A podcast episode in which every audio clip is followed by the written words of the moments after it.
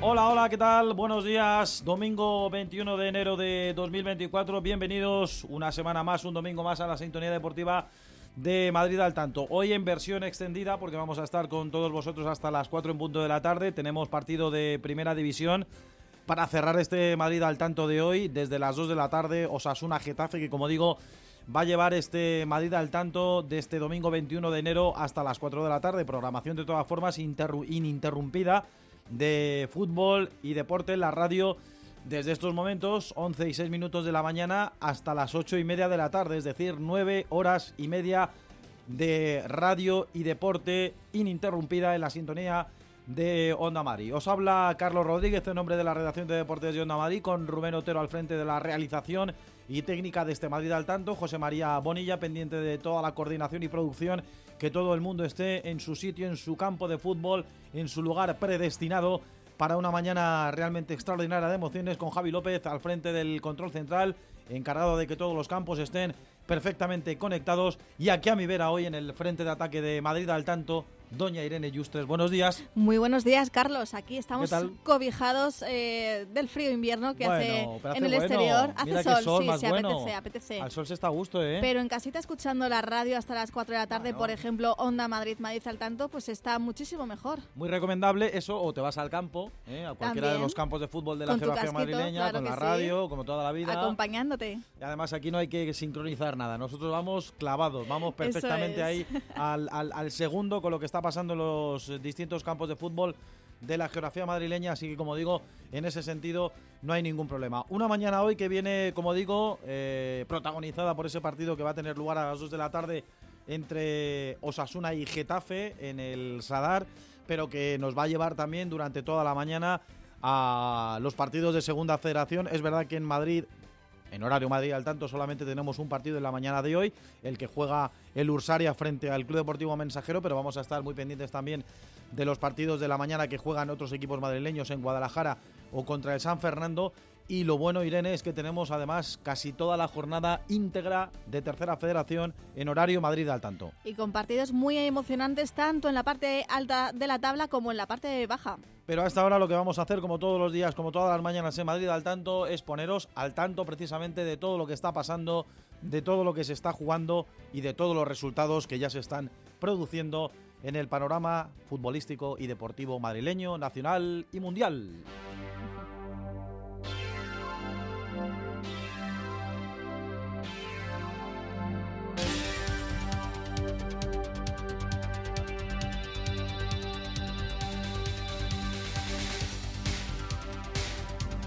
Porque estamos ya plenamente metidos en la jornada de liga en primera, segunda división y de ahí todas las categorías, evidentemente, primera federación, segunda y tercera para abajo, Liga F, aunque esta semana no se ha jugado por aquello de la disputa de la Supercopa de España en Leganés, en Butarque, así que vamos a empezar por la primera división, que de momento para los madrileños solamente ha tenido un partido y no nos ha ido demasiado bien. No nos fue ayer demasiado bien. Perdió el Rayo Vallecano 0 a 2 ante Las Palmas. Derrota de la Franja en casa. Es la cuarta en casa en lo que va de temporada. Moleiro y Muñoz firmaron el 0 a 2 para los canarios y las cosas empiezan a sonar un poquito mal en Vallecas. Pues sí, porque fíjate que empezaron el año ganando aquel partido raro contra el Getafe en el Metropolitano pero fue un partido, en fin, un poco a lo mejor engañoso porque el Getafe se queda con uno menos, etcétera, etcétera.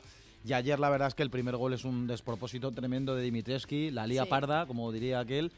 Y a partir de ahí se está complicando la vida el Rayo Vallecano que no acaba de despegar. El tema de los horarios. Lleva toda la semana quejándose su técnico Francisco con que le pusieron el partido de Copa a última hora, del pasado miércoles. Muy poco tiempo para preparar este partido. Eso es, ayer jugó a las 2 de la tarde. Y hombre, sin querer quejarse, se queja porque él entiende que, y es verdad que lo hemos vivido esta última semana, se han cambiado horarios de equipos como el Barcelona para las próximas jornadas de liga por aquello de, estar todavía inmersos en la disputa de la Copa del Rey y ellos no han tenido esa deferencia. Bueno, yo te he dicho, no quiero que suene excusa, porque vengo de perder un partido, estoy jodido y ahora si yo digo cualquier cosa puede sonar a excusa y no soy. al final, pero sí la realidad dice que, que ayer se cambió un horario por lo menos seis horas. nosotros lo solicitamos y no se nos dio. Bueno, pues el por qué, pues no te puedo decir, no te puedo decir, yo no quiero creer lógicamente en estas cosas de que se favorece a los grandes y a los pequeños, no quiero creer, pero la realidad dice que nosotros no se nos ha movido y que hay otro equipo que se lo ha movido en el día de ayer. Bueno, la liga tendrá su motivo, la federación tendrá su motivo, porque al final no dejemos de recordar que son dos instituciones en las que van cada uno prácticamente por su lado en cuanto a horarios y bueno, y a nosotros no se pusieron de acuerdo, pero ayer por la noche sí se pusieron. Bueno, pues en esta reclamación, como digo, tiene su razón Francisco, que ve como ayer la Unión Deportiva Las Palmas le endosó ese 0-2. Por cierto, Las Palmas va a ser el próximo rival del Real Madrid el sábado, porque ese partido también se ha cambiado. Originariamente estaba planificado para el domingo de la semana que viene a las seis y media de la tarde, pero se juega el sábado 27 a las 4 y cuarto, ya digo, por el tema de acomodar las jornadas a las eliminatorias de Copa del Rey. Y ayer hablaba ya García Pimienta de lo que va a ser ese enfrentamiento para ellos estelar el sábado que viene frente al Real Madrid. Pero lo que sí que te puedo asegurar es que el equipo saldrá a, jugar como sabe, a competirle y si estamos acertados delante de un grandísimo rival como es el Real Madrid, un candidato claro a ganar la, la Liga, la, Champions, eh, ganó la Supercopa hace nada. Eh, yo creo que el equipo le va a competir muchísimo y espero desde aquí también animo a la afición que, venga a apoyarnos, que no venga con camisetas blancas, que venga con, camisetas amarillas y que ojalá esa comunión que hay entre la afición y, el equipo eh, le podamos brindar seguro que un buen partido y ojalá que con tres puntos. Se disputaron tres partidos más en la jornada de ayer, empate a uno entre Villarreal y Mallorca, ganó el Valencia al Athletic de Bilbao con gol del canterano azulón Hugo Duro y perdió el Celta en casa 0 a 1 ante la Real Sociedad con un gol de Bryce Méndez en su regreso a Balaídos. Hoy te contamos a las 2 de la tarde ese encuentro entre Osasuna y Getafe en el Sadar. Y esta tarde estaremos también muy pendientes de ese Real Madrid-Almería a partir de las 4 y cuarto de la tarde. Correcto, a las 4 y cuarto Bernabéu Real Madrid-Almería, después de la eliminación de, de la Copa del Rey, después de la derrota frente al Atlético de Madrid, el Real Madrid vuelve a la liga contra el colista Vamos a ver, porque siempre estos partidos tienen su lógica dificultad. Tiene su trampa también. Sí. Vienes después del toquecito moral, anímico, tras la derrota, tras la eliminación. Y ayer otra vez a vueltas con el tema de la portería. Le preguntaron otra vez a Ancelotti, ya anunció en su momento que el partido está tardes para Kepa. Si esto no crea cierta duda, incertidumbre, falta de confianza en los porteros por aquello de estar alternándolos un partido uno, dos partidos otro, otro partido otro. Pues para estar ahí pendientes y al día. Vamos a ver, eso lo tiene claro Ancelotti, porque no hay porteros, como él dice, inmaculados y no tiene dudas sobre lo que le pueden ofrecer Kepa y Lunin. Porteros inmaculados no existen. Porteros hacen errores, lo ha hecho Kepa, lo ha hecho Lunin. Esto no cambia la confianza que tengo en todos los dos. El debate está afuera de aquí, lo, lo escucho, pero está dentro. Esto es lo importante. Aquí no hay debate. Aquí hay eh, no hay debate.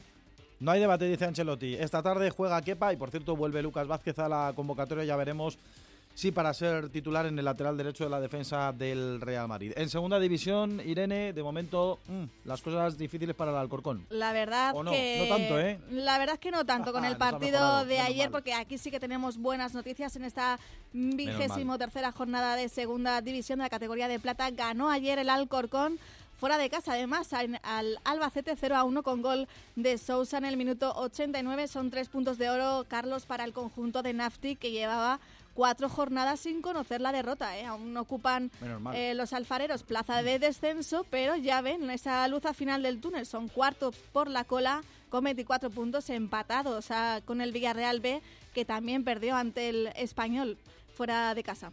Y para el Leganés, el turno mañana, día lunes, para cerrar la jornada en segunda división. Eso es el Leganés, que sigue líder pese a las victorias de sus perseguidores, Español y Sporting de Gijón. Recordamos, Español 2, Villarreal B 1, Tenerife 1, Sporting de Gijón 2. Pues el Leganés se mantiene líder a pesar de esas dos victorias, así que no se puede despistar mucho el lunes ante el Burgos a partir de las 8 y media de la tarde.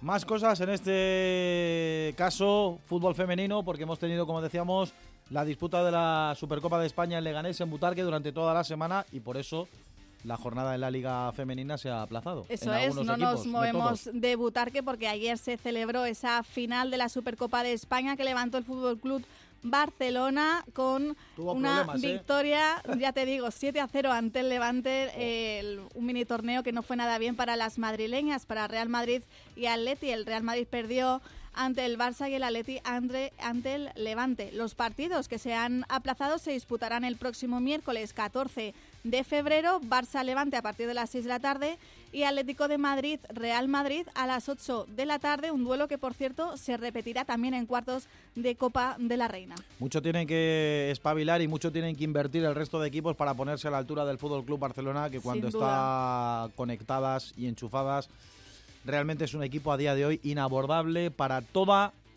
para toda, ¿eh? para toda la, la, la plantilla, para todo lo que es la Liga F, es imposible.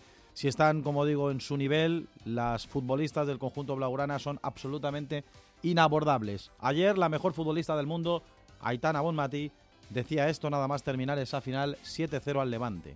Bien, creo que cualquier persona que nos vea puede disfrutar, ¿no? Porque ya no es solo como no solo que ganes 7-0, es como ganas, eh, jugando de la manera en que jugamos al fútbol y, compitiendo hasta el último minuto creo que nos caracteriza mucho como equipo.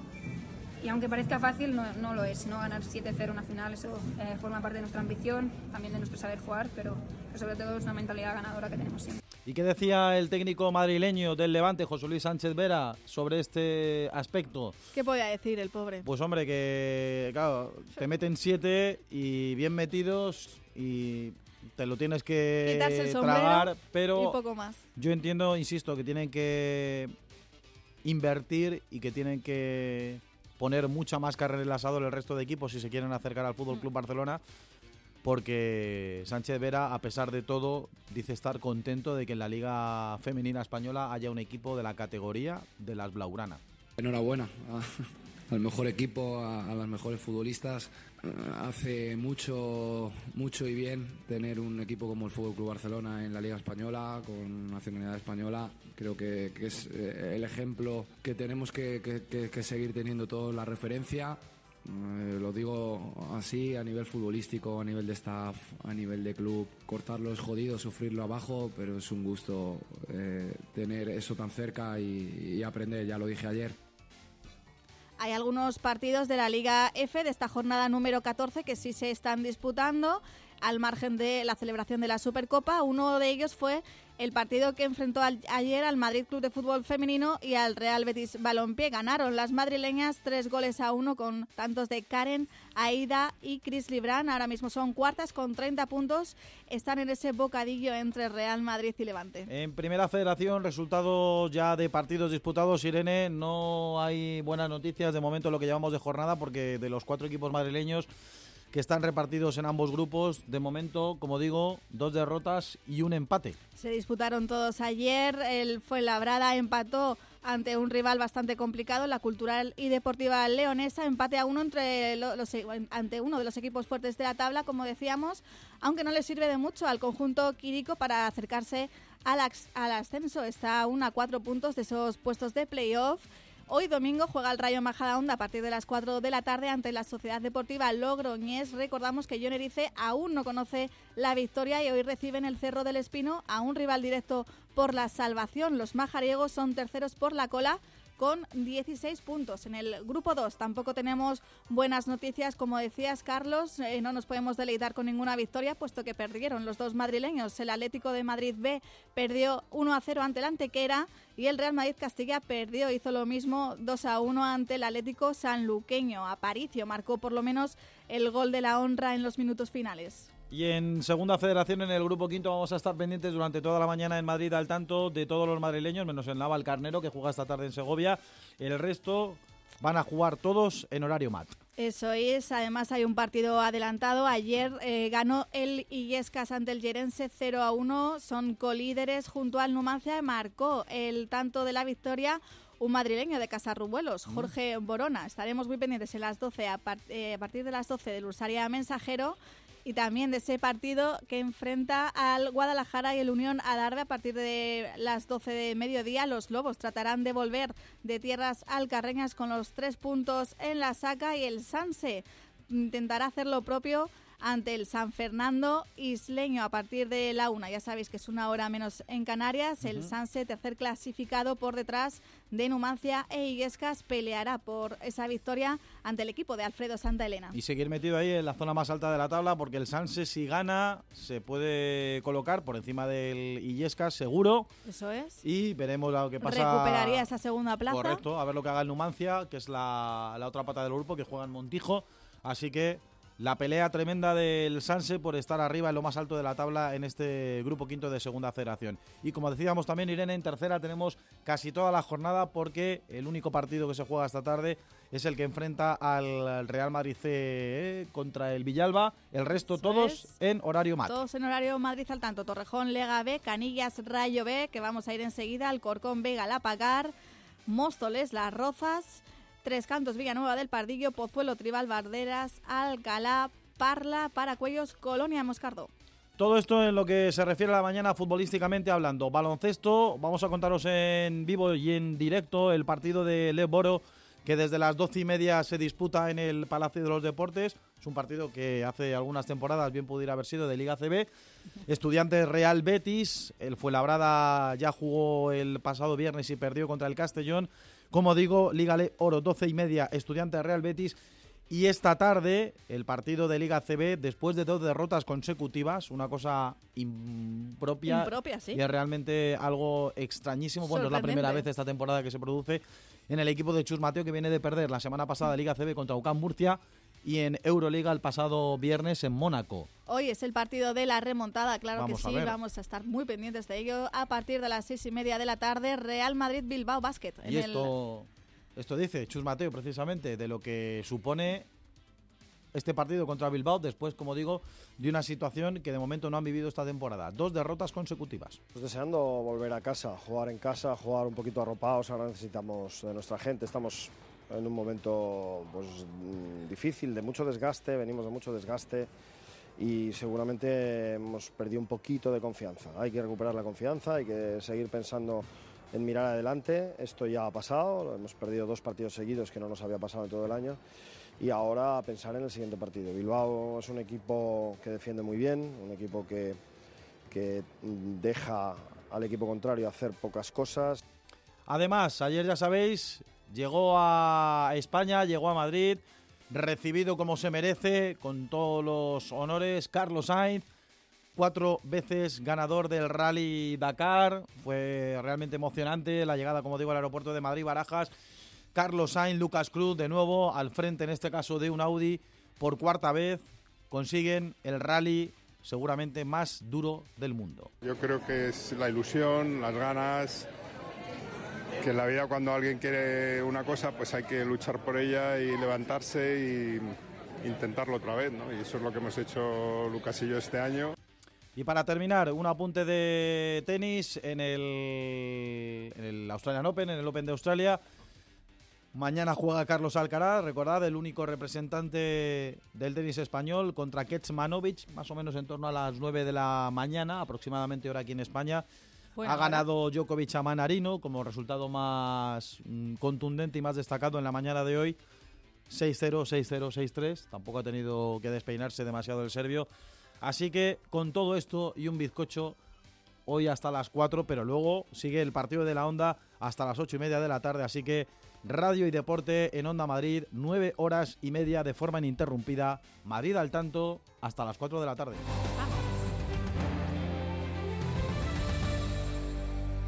El partido de la onda con el deporte madrileño. El partido de la onda de hoy vuelve al Santiago Bernabéu. Desde las 4 os contamos todo lo que suceda en el Real Madrid Almería. También el Real Madrid de baloncesto nos visita y la tarde se completa con el Rayo Majadahonda Logroñés. Cuatro horas y media intensas de deporte. Síguenos también en la TDT, ondamadrid.es y Radio Player. En un contexto de crisis hay muchas familias que están atravesando graves dificultades para atender sus necesidades más básicas. Hoy toca dar una respuesta urgente y directa a los hogares más afectados. Tú también puedes estar donde toca. Hazte socio o socia de Cruz Roja. Entra en cruzroja.es o llama al 900 104 971. Madrid al tanto. Todo el deporte madrileño los domingos en Onda Madrid.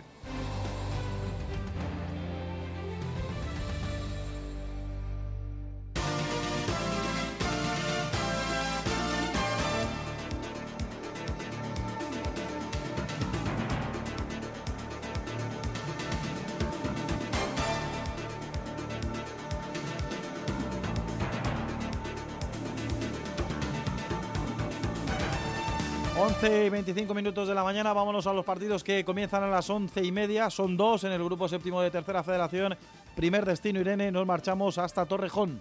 Nos vamos a las veredillas porque el Torrejón roza con la punta de los dedos los puestos de playoff de ascenso. Están a, un punto del Canillas, que es el quinto, y están a cinco puntos de su rival de hoy, el filial Pepinillo, que visita las veredillas con la moral alta tras ganar la pasada semana en su casa ante el otro filial, el del Alcorcón, el Torrejón de Michel Carrilero, pues también se le está dando bien este 2024. De momento lleva dos victorias de dos partidos en casa ante el Alcalá y en Parla, eh, a domicilio, en Los Prados. Sí, señora, es una visita evidentemente complicada la que realiza el Leganés a Veredillas en cualquier caso, es un partido muy atractivo en la zona alta de la tabla de este grupo séptimo de tercera. Nos marchamos hasta las veredillas, nos lo va a contar Borja Casado, como diría Miki Ruiz, el señor del corredor, creo que le llama así. El señor del corredor de Lenares, hombre. Utiliza esos apodos tan grandilocuentes que tanto nos gustan. Es que además Borja encima eh, acapara, encima acapara. no, hombre, está ahí el tío con una presencia extraordinaria. Venga, vámonos hasta las veredillas. Borja Casado, hola Borja, buenos días. Hola, hola, ¿qué tal? Carlos Rodríguez, Irene Yustres, me vais a sacar los colores.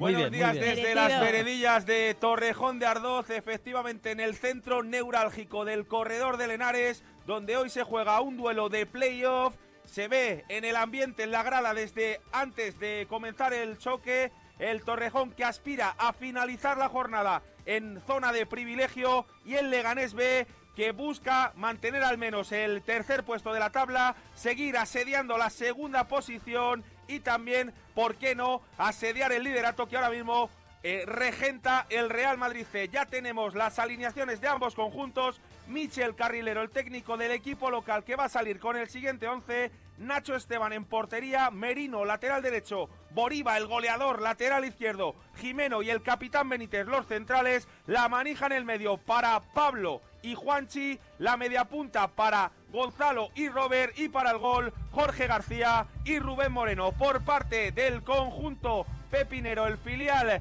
que hoy va a vestir de color verde. El técnico José Luis Sánchez Cantevila que dispone del siguiente 11. Garrido en portería, Robert lateral derecho, Huecas lateral izquierdo, previsiblemente tres centrales, Víctor, Joao y Secu. La manija en el medio para Ramírez y Ballesteros. Por la derecha Hugo Solozábal, por la izquierda Álvaro y para el gol Ousmán Conde. El partido que estará dirigido por el madrileño Sergio Sánchez Guisasola, asistido en bandas por Kevin Conde Clemente y Andrés Aparicio García, desde las once y media en sintonía de Madrid al tanto de Onda Madrid, donde toda la vida, Agrupación Deportiva Torrejón, Club Deportivo Leganés B. Próximo destino, nos marchamos hasta la calle Agustín de Iturbide número uno. Fíjate, Irene, me estaba yo fijando que el Rayo, que juega contra el Canillas, que es séptimo, tiene 22 puntos y está a 3 del Tribal Valderas, que cierra los puestos de descenso. Es, decir, que, es una locura, ¿eh? En un puño. Es Tremenda la tabla en tercera como están. Tribal Valderas, 19 puntos. Es antepenúltimo. Sobre todo en la parte baja de la. Bueno, es la parte. es que es mitad de tabla para arriba. Si el Canillas que está en puestos de playoff está solamente cuatro puntos por encima de los puestos de descenso. Pueden pasar muchísimas cositas hoy en el Mini Highbury porque el Cani ocupa ahora mismo la última plaza que daría posibilidad de cumplir ese sueño dorado del ascenso.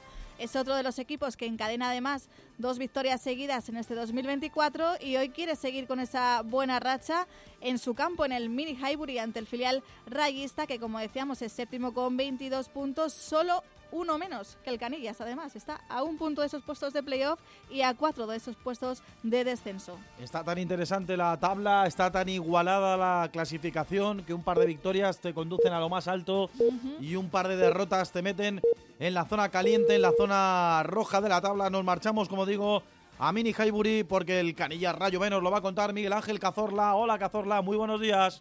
¿Qué tal, Carlos, Irene, familia de Onda Madrid, de Madrid al tanto? Muy buenos días, de regreso y preparados por primera vez en 2024 en el flanco de asalto número uno de la calle Agustín de Iturbide, el Mini Highbury, el hogar de la agonía y del sufrimiento, escenario donde estamos a punto de completar la primera mitad del círculo. Año nuevo y vida nueva para un cuadro local totalmente propulsado hacia el palco COVID de la clasificación. Enfrente, un Rayo B, atrapado en un pelotón masivo y milimétrico, donde cima y precipicio se separan por escasos escalones. Duelo en el alambre para no perder la costumbre. Vamos con las alineaciones de ambos conjuntos. El Canillas, dirigido por Jorge Mendoza, sale con Álvaro en portería. Defensa de cuatro con Marcos lateral diestro, Dani Gil lateral izquierdo, Shamoz y Tobías, pareja de centrales. Centro del campo, doble pivote para Chozas y Tiago. Banda derecha para Nacho, banda izquierda para Tembleque. Y arriba, como doble referencia ofensiva, Chengue y Alan. El Rayo B, dirigido por Jorge Vallejo, sale con un 4-3-3, convierte en portería, defensa de cuatro, como comentamos, con Daniel Cáceres, lateral derecho, Kevin de la Llave, lateral izquierdo,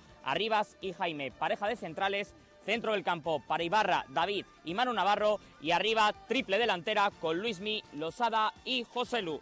Partido que está arbitrado por Jaime Jiménez González, asistido en bandas por Gabriel Pérez Rodríguez y por Alejandro Domingo Almodóvar Pérez. Primer acercamiento del Canillas, primera llegada por el perfil izquierdo por medio de Dani Gil. Estamos ya en el primer minuto del partido. Club Deportivo Canillas 0, Rayo B 0. Bueno, pues con dos partidos que ya tenemos en juego desde las 11 y media de la mañana. Hombre, son solo dos partidos, pero para ir cogiendo la costumbre. Para ir cogiendo ritmo. Yo creo que sí, yo creo que es buen momento para que arranque la ronda informativa en Madrid al tanto, como digo, con una mini rueda en dos partidos que, como digo, ya están en juego. Ya rueda la pelota en la sintonía deportiva de Madrid al tanto.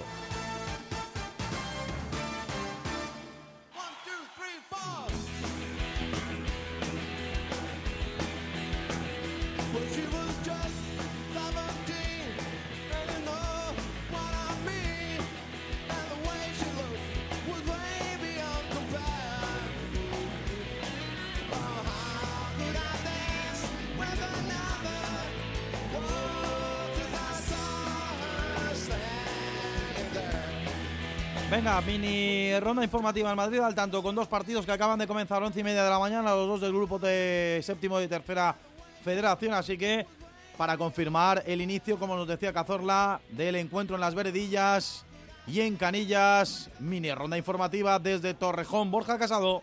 Tercera división, grupo séptimo, las Veredillas de Torrejón, dos de juego, arrancó el partido, Torrejón 0, Leganés B 0 en el Mini Highbury, llevando la iniciativa al conjunto local. Ahora derechazo lejano de Tiago que se marcha muy por encima del larguero, a punto de llegar al minuto 3 de esta primera parte. Club Deportivo Canillas 0, Rayo B 0. Y como es habitual, Irene, siempre tenemos las líneas de comunicación abiertas para los oyentes de Madrid al tanto para que se pongan en contacto con nosotros, con el programa, para que nos cuenten lo que les apetezca contarnos. Porque ya tenemos a gente que nos saluda y nos da los buenos días a través de las redes sociales. Ah. Oscar Peña Alvera a través de Twitter nos dice, como cada domingo hay Madrid al tanto y ya estamos con la radio encendida. A ver si hay buenas noticias para la Real Sociedad Deportiva Alcalá, que juega su partido a partir de las 12 del mediodía, y también para el Vicálvaro. También estaremos muy pendientes de la preferente madrileña. Buenos días a toda la gente de MAT. Claro que sí, muy buenos días para ti también.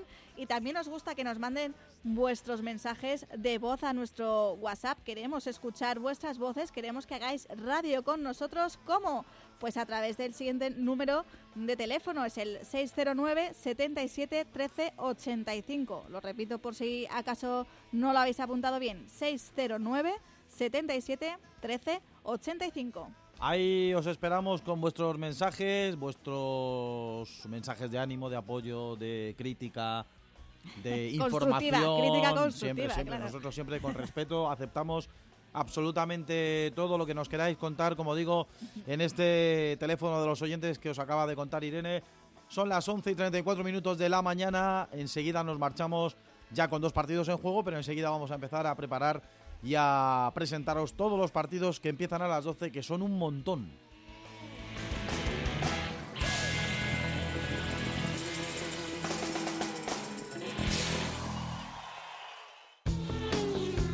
Gusta la Fórmula 1? ¿No te pierdes una carrera de motos? ¿Eres un apasionado del mundo de los rallies y del motorsport? No busques más. Si quieres estar informado de todo lo que pasa cada fin de semana en el mundo del motor de competición, Juanma Fernández y todo el equipo de Pole Position te esperamos cada domingo en nuestro box, de 12 de la noche a 2 de la madrugada, aquí, en Onda Madrid. En Carlos Pedrol queremos que empieces el 2024 con una gran sonrisa. Disfruta de tu tratamiento de ortodoncia invisible desde 1.316 euros. Además, te regalamos el estudio bucodental. Sí, sí, completamente gratuito.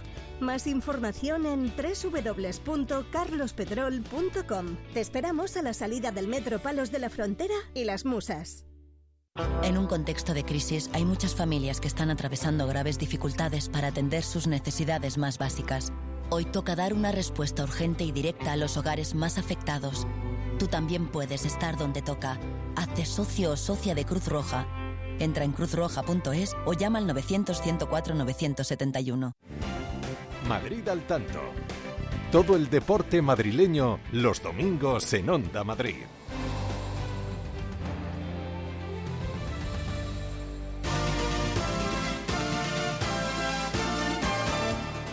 Pendientes de lo que pase en los partidos de las Veredillas y Canillas, que ya están en juego. Vamos a empezar a presentaros, como digo, los partidos que empiezan a las 12 del mediodía. En este caso nos plantamos en el grupo quinto de Segunda Federación y nos marchamos, Irene, hasta la Dehesa de Cobeña. Eso es, porque dos derrotas de dos partidos disputados en este arranque de 2024. Ese es el balance, el balance del Ursaria en estas dos últimas jornadas lo que ha propiciado el descenso hasta la décima plaza, bastante alejados de los puestos de playoff donde parecían acomodados hace unas semanas. Los de José Lu reciben hoy al mensajero canario, que por cierto es segundo por la cola con 14 puntos. Sí, está el mensajero en una zona evidentemente mucho más delicada, así que en teoría hoy el Ursaria debería conseguir los tres puntos, pero seguro que no va a ser fácil, así que vámonos hasta la dehesa de Cobeña para que nos lo cuente Ricardo Uribarri. Hola Ricardo, buenos días. Hola Carlos, ¿qué tal? Saludos y buenos días a todos los compañeros de oyentes del de la dehesa de Cobeña, donde a partir de las 12 el Ursaria afronta un partido con las luces de alarma encendidas tras sumar solo tres puntos de los últimos 18, lo que le ha hecho descender en la tabla hasta tener solo un punto de ventaja sobre la zona de descenso.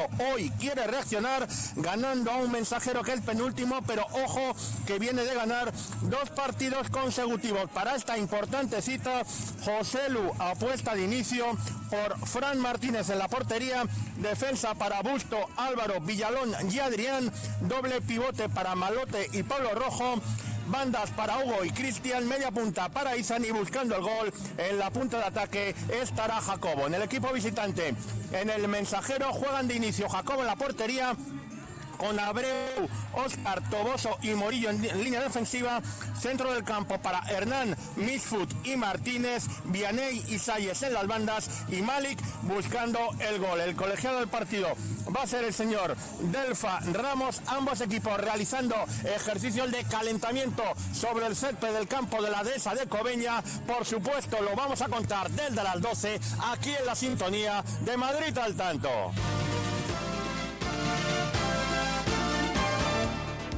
Volvemos al grupo séptimo de tercera federación para marcharnos hasta el anexo de Santo Domingo. Nos vamos en trenecito. El Alcor es equipo de playoff con 25 puntos y recibe hoy al Galapagar, equipo en plaza de despegue, aunque todavía en puestos de descenso con 19 puntos. Pero no se confíen, ¿eh? que ya el Galapagar fue capaz de tumbar en el chopo al líder, al Real Madrid C, en la última jornada, en la pasada jornada con ese tanto de Greciano en la segunda parte, que fue, el, eh, vamos, el jugador de, de la jornada. Y van a por todas. Hoy en el anexo de Santo Domingo seguro que lo van a demostrar. Como decíamos antes, está tan igualada la clasificación en este grupo séptimo de tercera que hay solamente dos partidos, dos victorias de diferencia entre el Alcorcón B, que es cuarto con 25, y el Galapagar, que tiene los mismos puntos que el Tribal sí. Valderas, 19, que está en puestos de descenso. Así que dos victorias te suben casi a lo más alto, dos derrotas te bajan casi a lo más bajo. Vámonos al anexo de Santo Domingo porque nos lo cuenta Antonio Fuentes. Hola Antonio, ¿qué tal? Muy buenos días.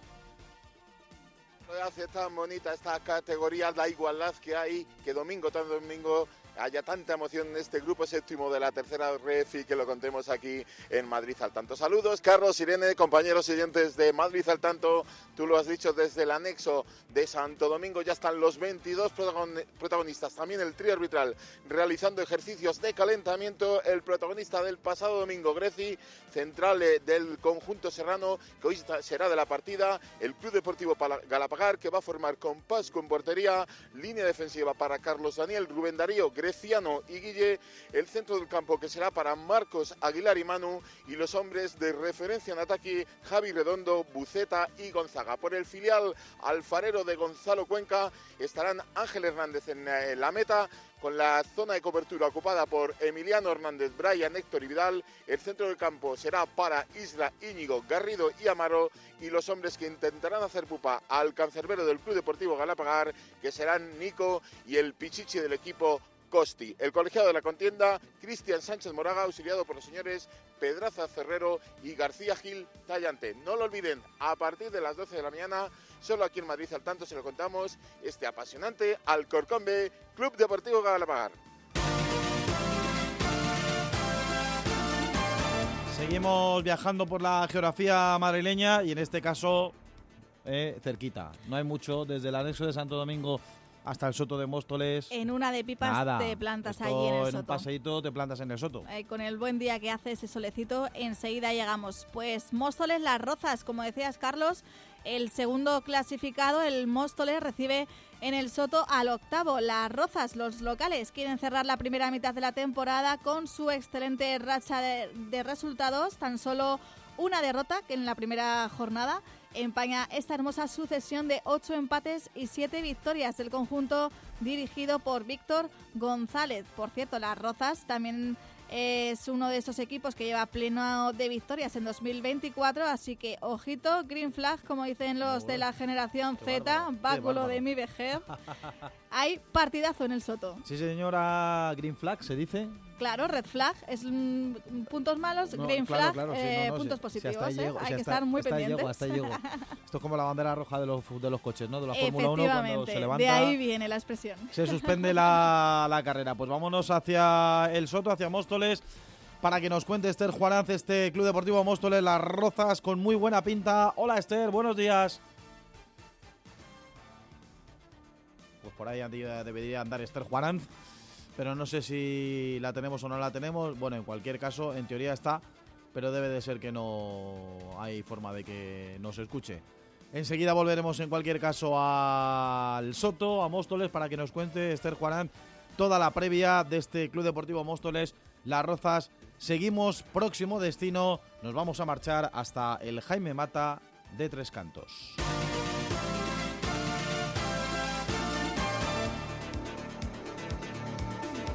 Pues comenzamos con los partidos que se juegan la vida o la permanencia en tercera división, que tampoco hay que dramatizar tanto.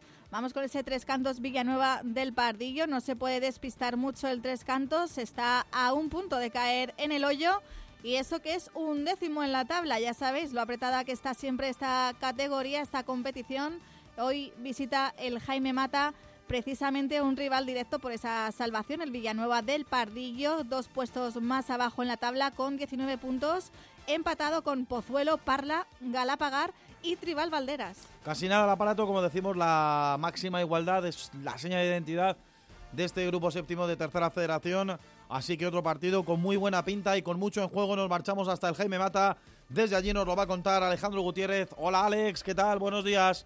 Buenos días Carlos, buenos días Irene. Como bien decís, aquí el que se duerme lo puede pagar muy caro porque se va para el fondo de la tabla. Saludos desde el Jaime Mata, donde hoy vivimos ese partidazo entre Tres Cantos y Villanueva del Pardillo. Un encuentro con dos equipos que llegan dolidos porque vienen de perder, uno en casa, bueno, siempre entre comillas, cuando hablamos del Pardi, ante la Canillas, en el caso del Tres Cantos, tras encajar una sonrojante derrota en el Román Valero ante el Colonia Moscardo. Vamos ya con los once por parte de David Muñoz. Óscar Otero formará en portería con defensa de cuatro para Basim, Raúl León, Cristian Parra y Raúl Rivas. En el centro del campo, Álvaro Martín, Rubén Lozano y Sergio Febre. En las bandas, Rubén Vaz y Hernán Arquine. Y arriba para el gol estará Moja Beloaifi. En el caso del conjunto visitante, el Pardillo, Javi Zamorano, que hoy va a disponer a Demián en portería. Zaga para Huidobro, Papo, Carlos Álvarez y Andrés Alcaide. Tres hombres en el centro del campo con Rulo, Pablo Suárez y Jorge Sánchez. En las bandas Chuco y Jisung.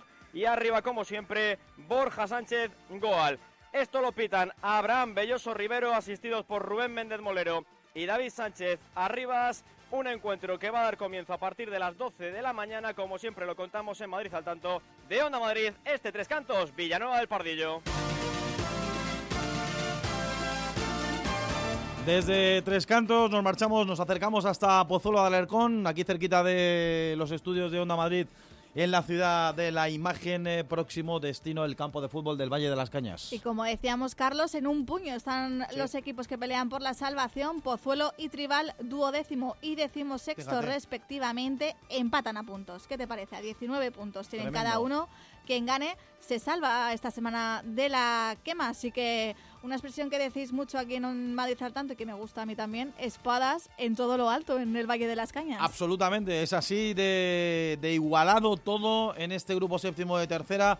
Ambos con 19 puntos, pero el Pozuelo está unos cuantos puestos más arriba que el Tribal. Vámonos hasta el Valle de las Cañas.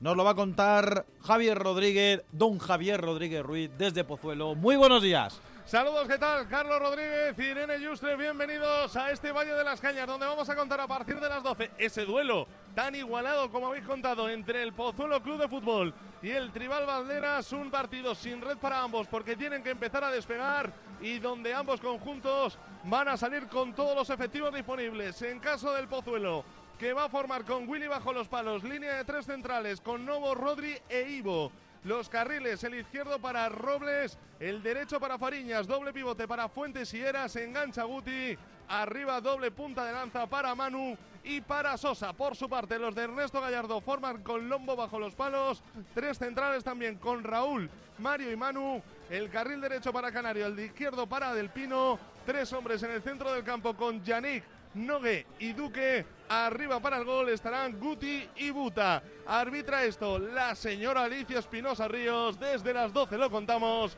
Pozuelo Tribal Valderas. Ahora sí nos pegamos un buen viaje desde Pozuelo porque cambiamos casi casi, bueno, sin casi, de zona de oeste al este directamente de Pozuelo hasta Alcalá de Henares. Ahora sí, yo preparo mi bonobús, mi oh, abono transporte y me planto en el Val ahora mismo en un periquete. Alcalá Parla también le separa un punto. Alcalá es décimo con 20, Parla décimo cuarto, perdón, con 19. Parla, por cierto, aún no ha sumado ningún punto en lo que va de 2024. Nos vamos hasta el Virgen del Val para que nos lo cuente Julio Santos Blanco. Hola Julio, ¿qué tal? Buenos días.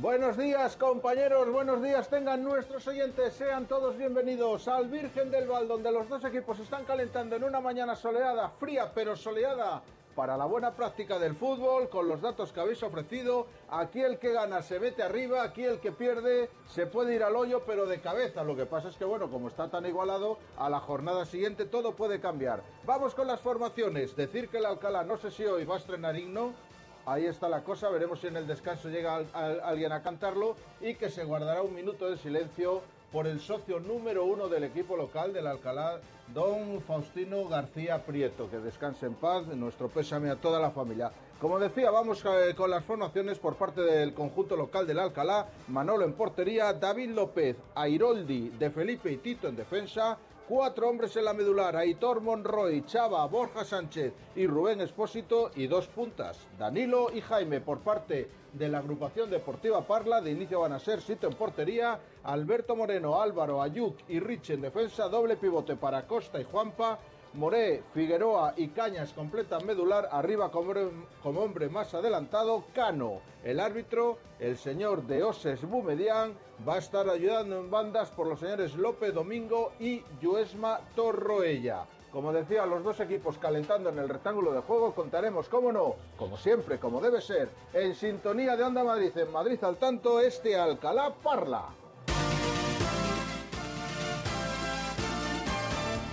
Y desde Alcalá de Henares nos marchamos hasta Paracuellos, que también es un viajecito interesante, ¿eh? poquito más cerca que Pozuelo. Bueno, más o menos ahí está la cosa. Pero es un viajecito, perdón, que a mí no me importaría hacer hoy porque, Carlos, eh, antes de nada, antes de presentar el partido, información de servicio para todos nuestros oyentes, si también se quieren pasar. En Paracuellos están en fiestas, son Ah, las fiestas patronales en honor a San Vicente Mártir. Ah, creí que era San Sebastián, que fue ayer. San Sebastián fue ayer. San Sebastián fue ayer, también están con los encierros de invierno en San Sebastián, pero en Paracuellos son las fiestas en honor a San Vicente Mártir y eh, a partir de las 2 de la tarde reparten migas para Oh, comer. oh, Así que Gabriel, si te quieres pasar, pues ya sabes, eh, será bien recibido, claro que sí. Bueno, Carlos, eh, vamos al lío, al melón. No me canso de insistir, la cosa está que arde en esta categoría. El paracuellos que está justo en la mitad de la tabla. También podría caer hoy en puestos de descenso si tropieza en casa ante el segundo por la cola, el Mosca. Solo dos puntos separan eh, de la zona caliente. Es complicado porque tendrían que ganar muchos equipos o perder muchos equipos, pero cuidadito con dónde nos dejamos los puntos desperdigados. Recordamos, Paracuellos noveno con 21, Colonia Moscardó segundo por la cola con 18. Bueno, pues es un placer recibir de nuevo en la sintonía deportiva de Madrid al tanto a Gabriel Fernández, que además le hemos mandado a Paracuellos para que luego después del partido, si tiene hambre, Si quiere- se coja un platito de migas. Si quiere luego venir para acá. O pues sea que, hombre, si nos quiere traer también. un platito, pues no nos viene nada mal porque estamos hasta las 4 de la tarde con el Osasuna Getafe. Así que, como digo, la vuelta de Gabriel Fernández a la sintonía de Madrid al tanto. Hola Gaby, ¿qué tal? Muy buenos días. Muy buenos días, don Carlos Rodríguez, don Irene Justres. De verdad, qué alegría volver a estar aquí con vosotros. Y sí, yo creo que sí, yo creo que me tendré que pasar a buscar un platito de migas o algo aquí para, para llevar para los compis. Eso sí, la travesía hasta Paracuellos es, es de AUPA. Bueno, luce el sol de manera perfecta aquí en Paracuellos, precioso el paisaje lleno de niños, sobre todo por aquí, por aquí de cerquita, eh, donde está la afición. Ya lo decía Irene, que están separados por tres puntitos, por tres puntitos, apenas los dos equipos, pero es que uno es noveno el Paracuellos y el otro está en posiciones de descenso, como es el Colonia Moscardo. Repasamos los once, lo importante, vamos al lío. El Paracuellos que sale con Carlos Morales en portería, línea de cuatro atrás con Dani Nieto, Corral, Guille Nieto y Cava en el medio con Emil y Mani, banda derecha para Esperalta, banda izquierda para Porcel, de enganche Gonzalo Bernaldo y arriba en puntas el goleador Pradillos, es el equipo de Sergio Rubio. Por parte del Colone Moscardó, del equipo de Usera, el equipo dirigido por Javi Pobes con Guille Pérez, Borja París, Nader, Maruana, Andoni Tello y creo que es Dani Cuas el que va a salir como lateral izquierdo. En el medio con Cidoncha, Méndez, bandas para Asensio y Meso y arriba en punta el canterano Iker Pereira. El árbitro del partido, el señor Cristian José Carrascosa Vázquez, asistido en bandas por Iván Sánchez Garrido y Gonzalo López Piña. Es un partidazo, todo por el todo aquí, por supuesto, en Paracuellos. Y claro que sí, le vamos a comentar en eh, Madrid al tanto, en Onda Madrid. Y ahora sí, creo que ya están solventados los problemas con el Soto de Móstoles, así que vamos a conocer la previa del partido que comienza también a las 12 del mediodía entre el Móstoles y las Rozas. Como digo, restablecida la comunicación, nos marchamos hasta el Soto para que nos lo cuente Esther Juaranzo. Hola Esther, buenos días. Hola, ¿qué tal Carlos? Muy buenos días desde el Soto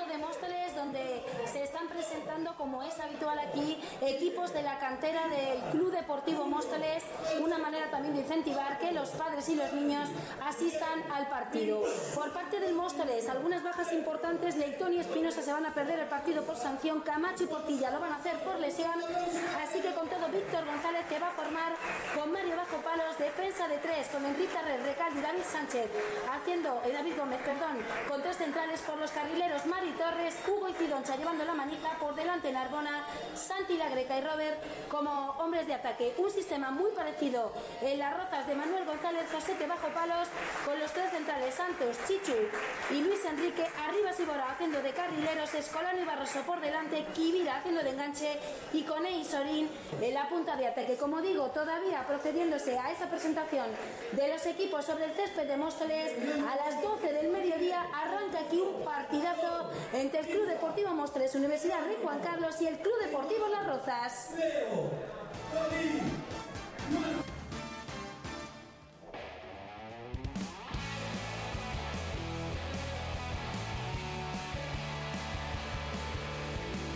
Con todos los partidos de las 12 del mediodía ya presentados, nos quedan 5 minutos para llegar a las 12 del mediodía. Vámonos a los dos partidos que tenemos en juego desde las 11 y media de la mañana para saber cómo están siendo estos primeros minutos, cómo está discurriendo la primera parte en Torrejón. Borja Casado, ¿cómo va? ¿Cómo marcha ese Torrejón Club Deportivo Leganés B? ¿Para quién están siendo estos primeros 25 minutos de juego? 24 minutos en las veredillas de Torrejón, duelo de banquillos porque ambos equipos están eh, tácticamente intentando anular a su rival, Michel Carrilero y Capdevila, que se conocen muy bien de varias temporadas en la categoría. Ojo que la puede tener el Torrejón. Balón para Jorge García que se interna en el área. Llega muy bien Joao. El balón que parece que va a ir a córner y salva la defensa Pepinera. La había tenido hace escasos minutos el Torrejón en una falta lateral desde el flanco izquierdo de su ataque, eh, que ha votado Jorge García y Garrido abajo ha detenido el lanzamiento que ha podido ser despistado por alguno de los atacantes del Torrejón. El primer uy en las gradas de las veredillas a favor del equipo local. Los primeros minutos que tal vez habían sido de dominio del Leganés que salía como flechas disparadas hacia la portería de Nacho Esteban que se tuvo que emplear a fondo en un par de ocasiones. 25 ya de la primera mitad, córner a favor del Torrejón. Torrejón 0, Leganés B 0. No se mueve el marcador en las varedillas. Vamos a saber si en eh, Canillas, en Mini Highbury. Tampoco se mueve el marcador, evidentemente, pero para quién está siendo el partido, Miguel Ángel Cazorla, ¿hay más opciones para el Canillas o para el Rayo B de marcar el primer tanto del partido? Claramente para el Canillas que ha tenido hasta tres oportunidades para inaugurar el marcador, un zurdazo lejano de Chengue, una internada en el área de Nacho que consiguió repeler junto al palo corto Mert, cancerbero del Rayo B y también una progresión de Marcos por ese carril por la izquierda en una segunda jugada que a punto ha estado de convertirse en el primer gol del equipo de Jorge Mendoza. Ahora lo intentaba el Rayo B por el perfil diestro, por esa banda derecha liderada por Losada y solo ha realizado un aviso, solo ha tenido una oportunidad eh, y además fue al comienzo del partido el equipo de Jorge Vallejo un derechazo de Ibarra que buscó el palo izquierdo de la portería defendida por Álvaro y que se marchó no demasiado lejos en la que ha sido la única oportunidad que ha firmado el conjunto visitante. Vamos a ver ahora este saque de esquina para el Rayo del centro muy cerrado, despeja de puños Álvaro, la bola que sale rechazada para David y despeja la zaga local manteniendo el control de la situación el equipo de Jorge Mendoza, pero de momento no ha conseguido abrir la lata. Cuando llegamos al minuto 27 de esta primera parte, Canillas 0, Rayo B 0. No se mueve el marcador, por tanto, en los dos partidos que de momento tenemos ya en juego en Madrid al tanto. El empate a cero entre el Torrejón y el Leganés B, el empate a cero entre el Canillas y el Rayo Vallecano. B, a las 12, como os hemos contado, hasta 1, 2, 3, 4, 5, 6, 7 partidos entran en juego en la sintonía deportiva de Madrid al tanto, más los que juegan equipos madrileños fuera de la geografía de la comunidad autónoma de Madrid. Vamos a estar pendientes también, como digo, desde las 12 del mediodía de ese Club Deportivo Guadalajara Unión Adarve. Vamos a estar pendiente también del Unión Deportiva San Fernando, Unión Deportiva San Sebastián de los Reyes. El San se juega en Canarias a partir de la una de la tarde para la tarde, para las 5, queda el partido del Naval Carnero, el otro equipo del grupo quinto de Segunda Federación, el otro madrileño que juega, como digo, a las 5 de la tarde en la Albuera, en Segovia, frente a la gimnástica segoviana y en tercera división, en tercera federación, como os estamos contando, toda la jornada se disputa en horario MAT, a excepción del partido que se disputa esta tarde entre el eh, Real Madrid C y el Villalba, que será a partir de las seis y media de la tarde en la ciudad deportiva del Real Madrid. Vamos a llegar a las 12 del mediodía, por tanto vamos a poner al tanto, vamos a saber si han comenzado ya todos los partidos que deben hacerlo a las 12 del mediodía y como decimos Irene también pendientes de lo que nos envíen los oyentes, de lo que nos manden los oyentes, de lo que nos quieran contar los oyentes porque tenemos ya abiertas todas las líneas, redes sociales y demás asuntos de comunicación para que hagan MAT con nosotros. Recordemos, ese número de teléfono es el 609 77 13 85. Ahí os podéis poner en contacto con nosotros para mandaros, eh, para mandarnos, como decimos, todo lo que os apetezca decirnos, contarnos desde resultados, crónicas, opiniones, saludos, críticas, en fin, lo que más os interese. Llegamos a las 12 del mediodía, refrescamos y ponemos al tanto todos los partidos. Madrid al tanto, hoy hasta las 4 en punto de la tarde.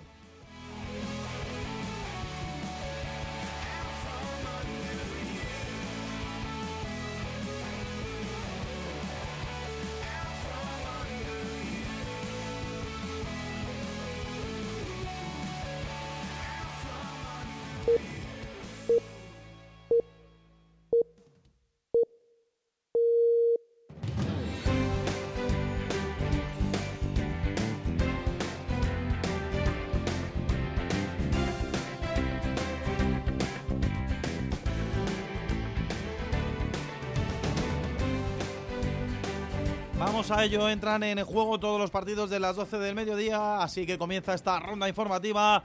La rueda automática en Madrid al tanto. Grupo Quinto, Segunda Federación, desde la Dehesa de Cobeña, Ursaria Mensajero, Ricardo Uribarri. A punto de comenzar el partido, lo hace en este momento, pone el balón en juego el Ursaria, ya rueda la pelota en la dehesa de Cobeña, ya juegan Ursaria y Mensajero. Bajamos al grupo séptimo de tercera división. 30 de partido, se estira el Torrejón, la acaba de tener en las botas de Robert y Garrido que ha salvado al filial pepinero. Torrejón 0, Leganés B 0. En el mini Highbury insiste el Canillas en busca del primer tanto, pero reacciona el Rayo B, contragolpe tras una pérdida de Marcos que lidera Losada, zurdazo bajo que obliga a estirarse a Álvaro, que ha evitado el primer tanto del equipo de Jorge Vallejo. Cuando llegamos al minuto 31 de esta primera parte, Canillas 0, Rayo B 0.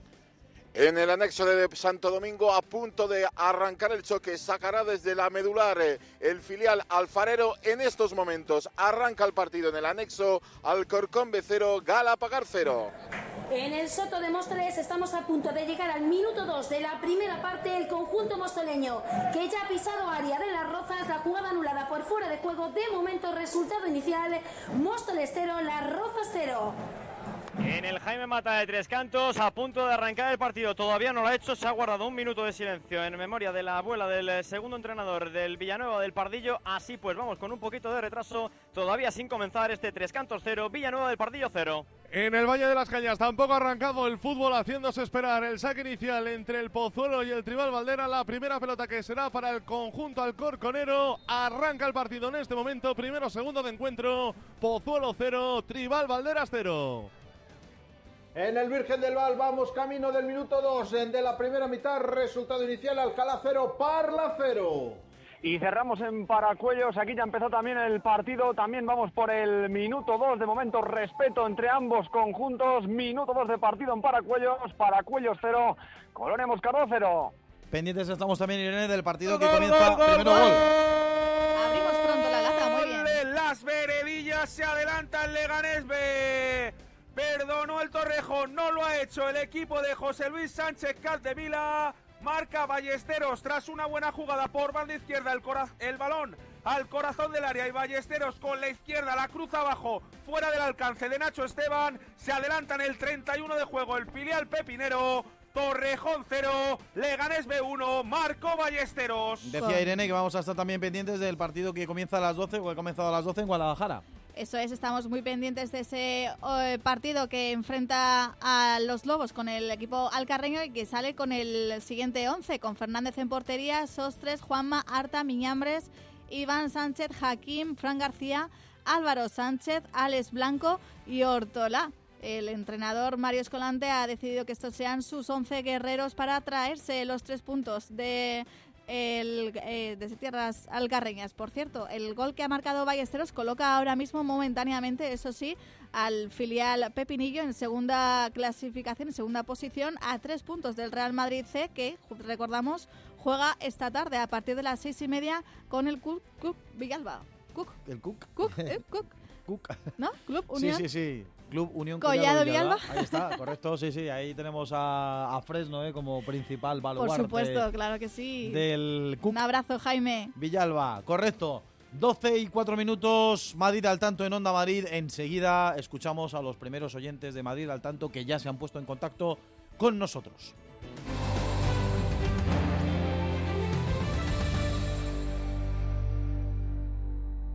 El partido de la Onda con el deporte madrileño. Este lunes tenemos un partido de la Onda de mucho nivel. Comparece el Atlético de Madrid que visita Granada tras su victoria copera. Y justo antes el líder de segunda, el Leganés, recibe en casa al Burgos. Todo desde las ocho y media por el 106. Síguenos también en la TDT, ondamadrid.es y Radio Player. Asesoría Grupo Neopime, tu asesoría de confianza desde hace más de 15 años, ahora más cerca de ti. Tu empresa estará en las mejores manos. Nuestro personal altamente cualificado se pone a tu disposición desde ya. Infórmate en gruponeopime.es. Grupo Neopime, asesoría, gestoría con mayúsculas. En un contexto de crisis hay muchas familias que están atravesando graves dificultades para atender sus necesidades más básicas. Hoy toca dar una respuesta urgente y directa a los hogares más afectados. Tú también puedes estar donde toca. Hazte socio o socia de Cruz Roja. Entra en cruzroja.es o llama al 900-104-971. ¿Tienes previsto un traslado? Elige Estebaranz, porque no todas las mudanzas son iguales. Rapidez, garantía y seriedad nuestros mejores argumentos. Mudanzas y guardamuebles Estebaranz, a tu lado transportando tus ilusiones. Madrid al tanto. Todo el deporte madrileño los domingos en Onda Madrid.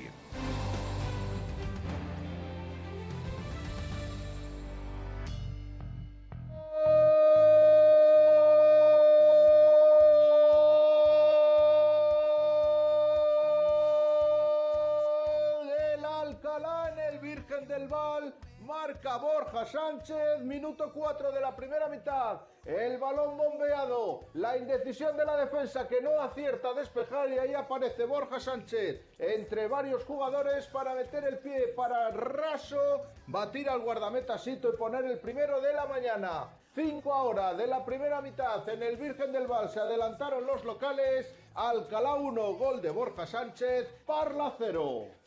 Bueno, pues ha llegado el primer gol en el Virgen del Val, este tanto que nos acaba de contar Julio Santos Blanco. 1-0 comienza el partido en el conjunto alcalaíno. 12 y 7 minutos de la mañana, Madrid al tanto en Onda Madrid, y hasta las 4 en punto de la tarde, es decir, versión extendida de Madrid al tanto. Llegan, como digo, los primeros mensajes de los oyentes de MAT, así que, como no, Quiero oírlos. este yo. programa está hecho por y para ellos. Sin ellos no tendría sentido. Buenos días amigos de Madrid al tanto, soy Antonio. Un domingo más estoy con todos vosotros para oír todo el deporte madrileño. Y bueno, aún fastidiado por bueno, por la derrota del jueves, entre los fallos y bueno, cositas que hubo, como cada partido que hay. No voy a entrar en polémica porque todo el mundo lo podéis estar viendo. Pero bueno, esperando que hoy gane y se pueda poner primero y ojalá pase como hace dos años, que cayó eliminado el Madrid en octavos de Copa y ganó Liga y la mejor campeón de la historia. Un abrazo para todos y feliz domingo. Muchas gracias, Antonio. Siempre pendiente al otro lado de la radio, como cada domingo, en la sintonía de Onda Madrid, en Madrid al tanto. 12 y 8. Vamos a saber cómo han comenzado los partidos de las 12 del mediodía. El partido en la Dehesa de Cobeña, el único que tenemos en horario MAT en Segunda Federación. De momento, primeros minutos, Ricardo Uribarri. ¿Para quién? ¿Para Ursaria o para el Club Deportivo Mensajero? Pues ha empezado mejor el mensajero, el equipo canario se ha hecho con el balón desde el inicio del partido, ha sido el primero que además ha disparado ya a puerta en un remate de Martínez que se envenenó, botó el balón justo delante del guardameta Frank que tuvo apuros para poder mandar ese balón a saque de esquina. De momento el Ursaria que no consigue dar tres pases seguidos, que se mantiene replegado en su parcela de campo, como el mensajero se pasa el balón de un lado a otro intentando encontrar hueco. Recordemos que el mensajero, que hasta hace una semana era el colista del grupo, pero que viene de ganar dos partidos consecutivos, que cambió de técnico hace poco y que por lo que estamos viendo en estos primeros minutos de partido ha cogido mucha confianza en su juego. Vamos a ver si se asienta poco a poco el Ursaria, empieza a coger ritmo al partido y empieza a llegar sobre la portería contraria. De momento, en el ocho y medio del primer tiempo aquí en la Dehesa de Cobeña. Seguimos con el resultado inicial, seguimos con el Ursaria 0, Mensajero 0, ojo que se queda solo. Con Jacobo, el balón eh, que se va por encima del travesaño, la vaselina que ha intentado sobre el guardameta en un balón que le mandaron en largo, se desmarcó de la defensa que buscaba el fuera de juego, no lo señaló el asistente, se le fue un poquito el control y en la salida del portero buscó la vaselina, pero el balón se fue por encima del travesaño. Primera ocasión para el Ursaria. Vamos a ver si llegan más en los próximos minutos. De momento, como decimos, sin goles aquí en Cobeña. Ursaria 0, Mensajero 0. Bajamos de categoría. Primero gol.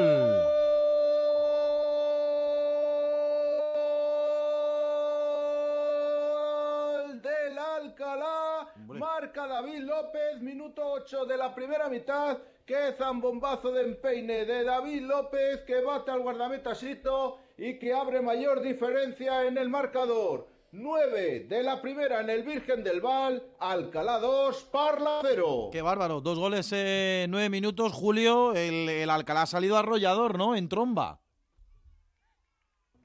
Sí, sí, no, la verdad es que estaba dominando. Ojo, que a punto ha estado ahora de acortar distancias el conjunto del Parla en su primera aproximación, pero es que han sido 8 minutos, 9 minutos de auténtico dominio de los locales, de llegadas con peligro, porque ha metido dos goles, pero ha tenido también Rubén Expósito en el, cin- en el minuto 5 la posibilidad de haber hecho también otro tanto. Está dominando de cabo a rabo el conjunto local y yo creo que, bueno, pues está reflejando en el marcador. Ahora mismo estamos en el 10. 10 minutos ya de la primera mitad, Alcalá 2, Parla 0. Con estos tres puntos se empataría a puntos a 23 puntos Sí. con el Rayo Vallecano B, que de momento continúa con ese empate a cero. Correcto, en el campo del Canillas. Vámonos al Soto, a Móstoles, Esther Juarán, porque con la victoria de momento del Leganés B en las veredillas, ahí están los dos con 30 puntos.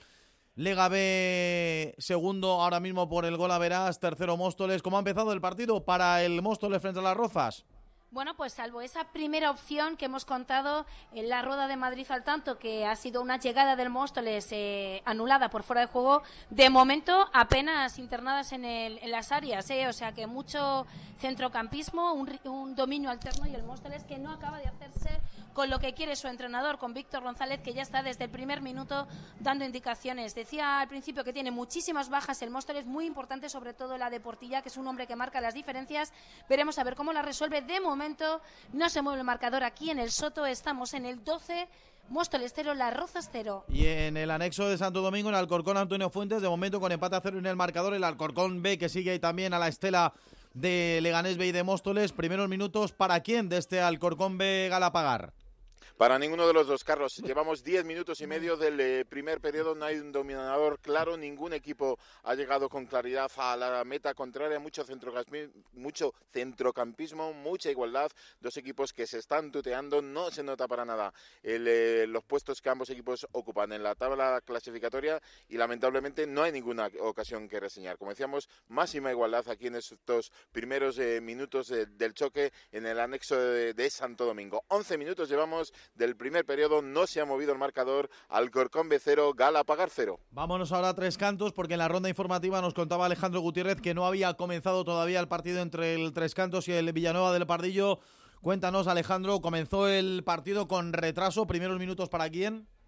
Sí, la verdad es que estamos aquí ahora mismo en el minuto 11 de la primera parte, sin un dueño claro. Es verdad que está teniendo algo más de iniciativa con balón el Tres Cantos, pero la ocasión más clara de momento se la tenemos que apuntar a Borja Val, que ha tenido pues prácticamente un mano a mano con Óscar Otero, que ha resuelto bien el guardameta del conjunto tricantino tras haberse hecho un pequeño lío en salida de pelota el equipo local, pero como te digo, ahora mismo sin dueño claro, la verdad es que el partido está disputado, está bonito, está entretenido, pero pocas llegadas, pocas ocasiones y nadie domina en este Tres Cantos 0, Villanueva del Pardillo 0. Otro empate a cero, el que de momento no se mueve en el municipal de Paracuellos. En Paracuellos, Gabriel Fernández. Primeros minutos también de este Paracuellos Moscardó. ¿Para quién? mismo que está pasando en Alcorcón, los dos equipos también con un poquito de respeto, con un poquito de miedo, aunque ojo que tiene una jugada a favor ahora. La llegada del Paracuellos atrapa a Carlos Morales ese balón que iba al área desde la frontal prácticamente por encima, pero los dos equipos están midiendo mucho respeto entre los dos, lo decimos que solo les separa tres puntos, aunque está mejor posicionado el Paracuellos. De momento aquí en Paracuellos, minuto casi 15 de esta primera parte, sigue el empate a cero entre Paracuellos y Colonia Moscardo. De momento solo se ha movido el marcador en dos campos de la geografía madrileña. El 2-0 que nos ha contado Julio Santos Blanco desde el Virgen del Val, desde Alcalá de Henares. En nueve minutos el Alcalá le ha endosado un 2-0 al Parla. Y vámonos al otro partido en este caso para conocer la recta final, el tramo final ya hasta el descanso de los dos encuentros que comenzaron a las once y media de la mañana y que, como digo, tienen que estar en su fase final de la primera parte. En las veredillas, Borja 0-1, ¿cuánto le queda a la primera parte? Estamos en el 44 de juego, lo está intentando el Torrejón, que tras el gol anotado por Ballesteros para el Leganés. Ha tenido incluso dos ocasiones bastante claras el equipo de Michel Carrilero. Una de ellas, un lanzamiento desde la frontal con pierna izquierda de Miguel Ángel Boriva, el lateral izquierdo que recordemos marcaba dos goles la pasada semana en la remontada del equipo Los Prados de Parla. Ojo el cabezazo ahora del capitán Alberto Benítez a las manos de Garrido. Quiere salir rápido el Leganés B para pillar a la contra al Torrejón. Lo intenta el equipo de Michel Carrilero. Se defiende bien el conjunto de José Luis Sánchez Caldevila. 44 y medio en las veredillas. Torrejón 0, Leganés B 1. Pendientes de confirmar el descanso en Torrejón. Vámonos a Canillas, calle Agustín de Iturbide número 1 para saber cuánto le queda también a la primera parte, Cazorla. Pues aquí ya hemos finalizado la primera parte, no se ha añadido nada, prácticamente en el 44-58 ha pitado el colegiado, tenía prisa porque llegase el tiempo de, de Asueto en un partido, la verdad que bastante fluido. bueno, ahora está hace bastante calor un poquito ahora. ahora está bastante el... calor, calor, Cazorla. Sí, sí, sí, bueno, es que he venido bastante bien, ¿no? Pero... valiente. Sí, es que he venido bastante abrigado también Ah, y eso bueno. ya pues se va notando. Digo, ¿te has puesto la manga corta o no? No, no, no, Ah, llevo bueno. de hecho, llevo Debajo la de tres camisa. capas más. Sí, llevo la camiseta térmica, un abrigo de estos de borrego y luego el abrigo. O sea, que qué te bárbaro, pues, calor no hace entonces. No, lo que pasa que, bueno, claro, yo le estoy... Además que el abrigo es negro, entonces pues eso ya Oh. aumenta, aumenta un poquito más la temperatura. Bien Bueno, hecho, bien pues- hecho. Hay que, hay que mantener la garganta eh, en condiciones, bien abrigadito, que luego si no, estos fríos nos pasan factura. 0-0, ¿no? Tiempo de descanso. ¿Para quién ha sido la primera parte? Pues la primera parte ha sido para el Canillas. Ha dominado un poquito más en la primera parte, especialmente en la primera media hora, a cuentagotas, pero el filial rayista también ha tenido sus ocasiones.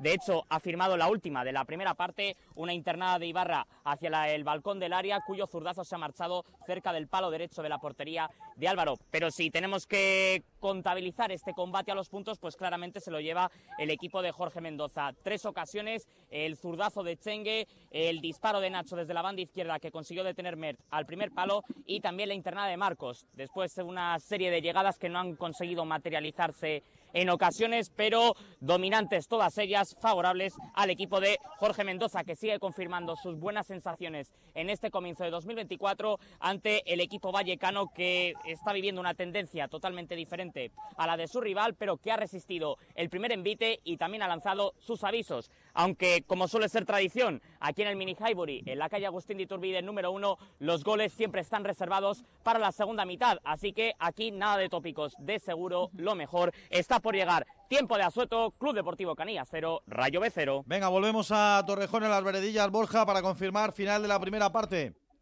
Se añadieron tres, de momento se ha disputado uno y medio. Nuevo córner favorable a la agrupación deportiva Torrejón. La ha tenido Rubén Moreno, pero se le ha ido el control. Se quedaba prácticamente solo delante de Garrido. Y ahora Rubén Moreno cabecea ese córner. El balón que no sale porque lo salva Alberto Benítez. Sí, finalmente salió. Decreta el colegiado saque de portería. Y Garrido, el guardameta del Leganés B, que se está convirtiendo en uno de los héroes de su equipo en esta primera mitad. Ya lo fue la pasada semana en el derby de filiales. En esa victoria por un gol a cero del Leganés B sobre el Alcorcón B, paraba un penalti con empate a cero en el primer tiempo y un Garrido que se está mostrando muy sólido y que está manteniendo la portería cero ante un Torrejón que está asediando en estos últimos instantes de la primera mitad el marco del eh, Leganés B, un Torrejón que de perder se alejaría de nuevo de la zona de playoff y lo que es lo mismo, se acercaría a esa zona de azufre en esta tercera división, en el grupo séptimo, que como venimos comentando toda la mañana en los distintos partidos, está igualadísima desde la posición del colista hasta la posición de playoff. Parece que va a quedar un minutito más en las veredillas, sigue ganando el Leganés B. El eh, Torrejón que insiste, ahora mismo juego detenido en las veredillas, 47 de juego, a puntito de llegar al descanso. Torrejón 0, Leganés B1. Bueno, pues pendientes del descanso en las veredillas con ese 0-1 para el filial del conjunto pepinero. Son las 12 y 19 minutos de la mañana. Madrid al tanto. Entra en juego el baloncesto.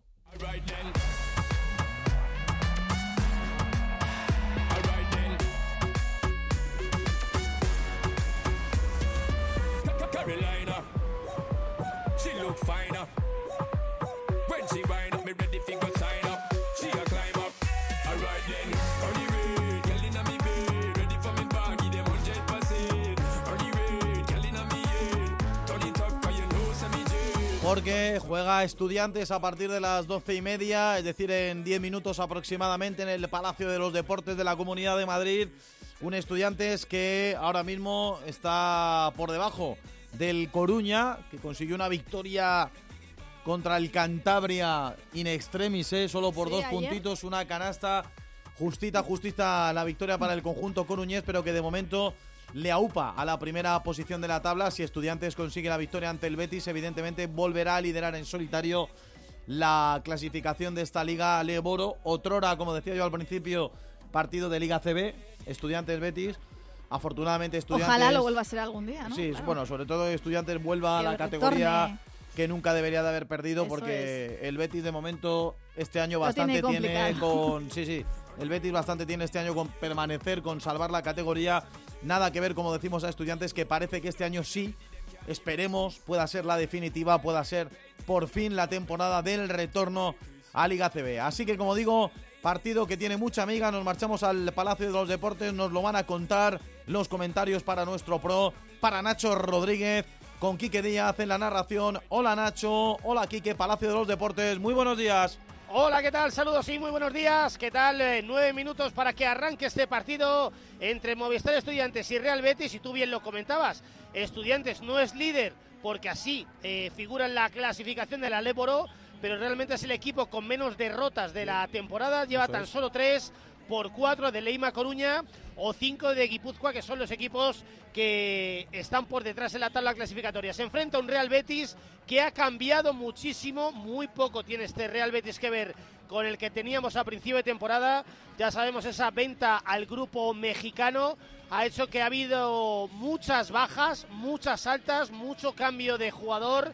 Eh, empezó muy mal, el equipo sevillano ha enderezado el rumbo con cuatro victorias en los últimos seis partidos y es por tanto un equipo muy a tener en cuenta, teniendo también que ver la victoria de la semana pasada en Burgos frente a San Pablo, que hacen que este Betis empiece a calibrar y a carburar para, bueno, pues para ser un rival realmente interesante. Ya tenemos los quintetos, Johnny D, Winterin, Adam Sola, Murphy y Larsen es el quinteto inicial de Movistar Estudiantes para el partido de hoy frente al Betis y Carlos Rodríguez ya te escucha, una de las leyendas de nuestro baloncesto, ya te escucha Nacho Rodríguez. Hola Nacho, ¿qué tal? Buenos días.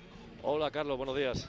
Bueno, lo dicho, estudiantes evidentemente con una temporada súper ilusionante, sin duda la mejor de momento de esta tremenda andadura por el desierto, de la que esperemos pueda salir a final de temporada por fin y retornar de nuevo a la Liga CB.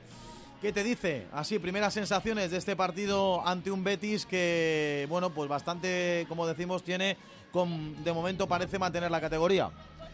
Sí, así es, ¿no? Quizás estamos viendo en estos tres años que lleva en la, en LEP el estudiante más, más sólido, ¿no? Que, que incluso a pesar de las, de las bajas, una por sanción de Michael Carrera y por lesión de, de Francis Alonso, ha sabido ganar eh, los dos últimos eh, partidos en Guipúzcoa y en, y, en Burgos pistas, pistas muy, muy complicadas, ¿no? Y bueno, tiene, tiene buena pinta y bueno, queda, la- queda lo, más, lo más complicado la segunda parte de la temporada y con el gran objetivo que hemos, que hemos hablado aquí en, en Onda Madrid, que nosotros hay que quedar primero, ¿no? Porque bueno, eh, en los playoffs después hay una Final Four, a un partido puede pasar de todo, ¿no? Y como bien dice, hoy Real Betis, que no tiene que ver nada eh, con el que inició la temporada, que llegó a ir el último a clasificación con cero derrotas, que ha cambiado, ha utilizado ya hasta 21 jugadores, cuando la permite 22 jugadores, solo podría dar de alto a un jugador más, pero que ha fichado auténticos jugadores de, de nivel ACB, el americano Brandon Frasier, el ex del estudiante Luca, Luca el, el uruguayo Joaquín Rodríguez, tiene un juego exterior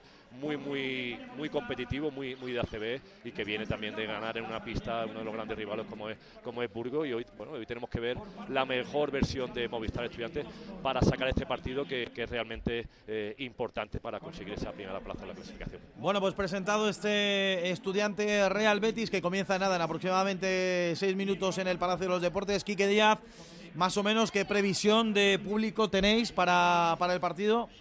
Bueno, la verdad es que había muchísima gente ¿eh? todavía en los eh, vomitorios para, para ir entrando.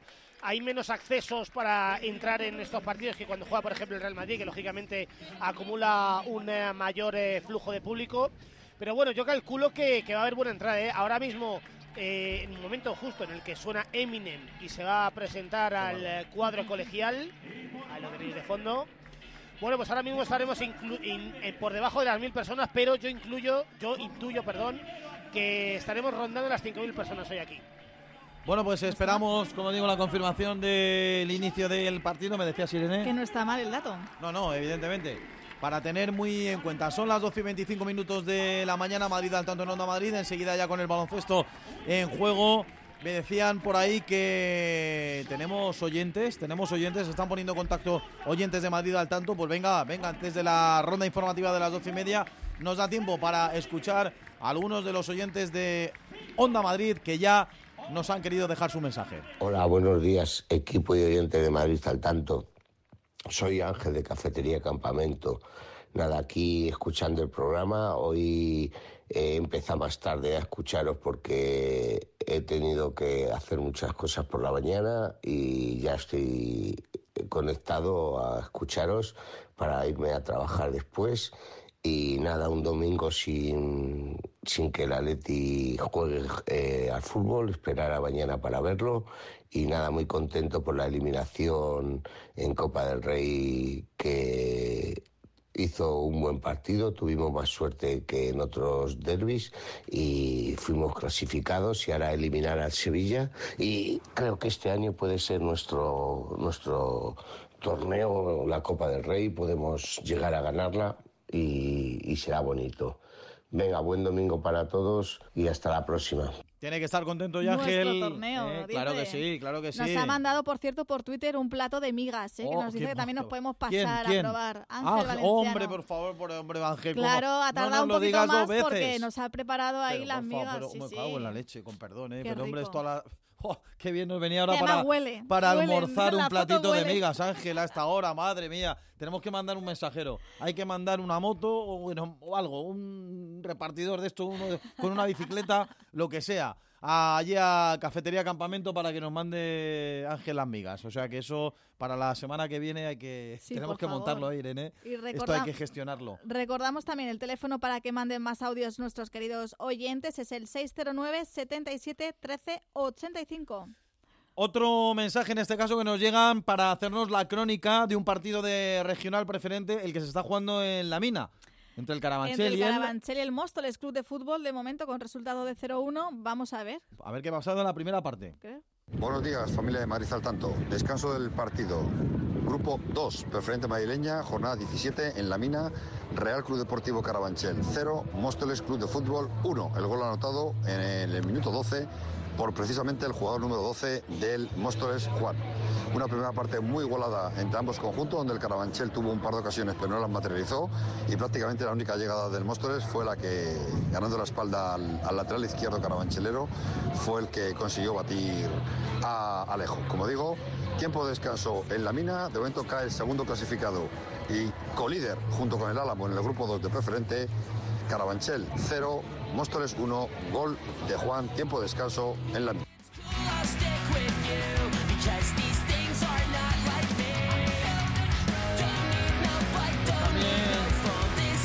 Agradecemos los Crónica mensajes y las crónicas que nos traen desde las diversas partes de la geografía madrileña. Hay gol en Alcalá, Julio Santos.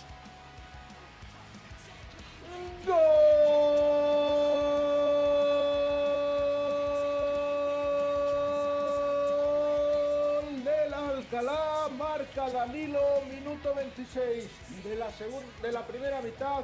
El balón largo en profundidad, salió el guardameta Sito, muy lejos de su portería, falló en el despeje, le dejó el balón a, Danilo, que sí es verdad que estaba lejos, solo tuvo que apuntar porque no había nadie en portería, pero acertó el balón al final, se, alojó en el fondo de las mallas, subiendo el tercero al luminoso.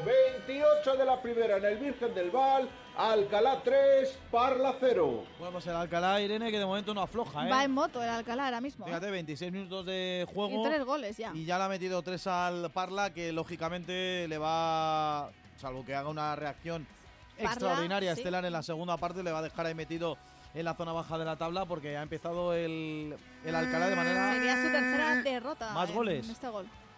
Dale, Gol gol. del Club Deportivo Galapagar en el anexo de Santo Domingo. Lo estaba mereciendo el conjunto de Borja Bardera, que había sido el equipo que estaba llegando, que estaba frecuentando con más en la portería de Ángel Hernández, minuto 26, eh, primera mitad, primero decir que ha marcado Guille, minuto 10, 26 de la primera mitad, saque de esquina, no sale bien el cancerbero del conjunto, Alfarero despeja como pueda, puede la zaga del Alcorcón y en el segundo palo, de cabeza Guille, remata dentro de la red, 29 minutos ya de partido, marcó el Galapagar, lo consiguió Guille, Alcorcón B 0, Galapagar 1. 12 y media, Madrid al tanto, ronda informativa.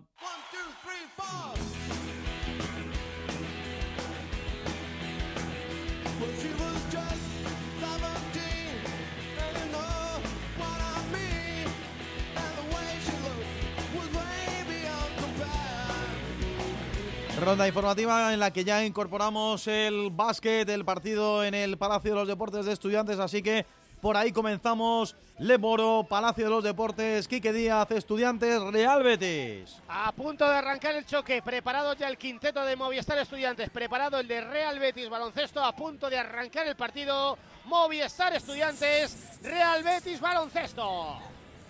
En la segunda federación, grupo quinto de esa de Cobeña, 29 de la primera parte, ha podido otra vez marcar el mensajero con un remate de chilena de Midfoot. El balón se fue lamiendo el poste, ahora va a tener una falta a favor el eh, Ursaria que puede ser peligrosa. De momento seguimos sin goles, esperando a ver si algún equipo acierta. Seguimos con el Ursaria cero, mensajero cero.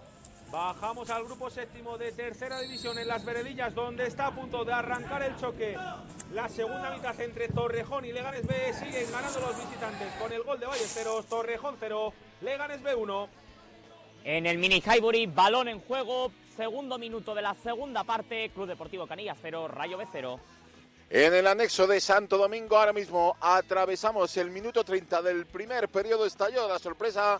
Ganan los visitantes gracias al tanto de Guille. Alcorcón B 0, Galapagar 1. de la primera parte y las Rozas que ha tenido la ocasión más clara para haberse adelantado la tuvo arriba, se metió en el área y su balón, su disparo, estorbado lo justo por el defensa, acabó rozando el poste. De momento no se mueve el marcador aquí en el Soto. 32 y medio de la primera, Móstoles 0, Las Rozas 0.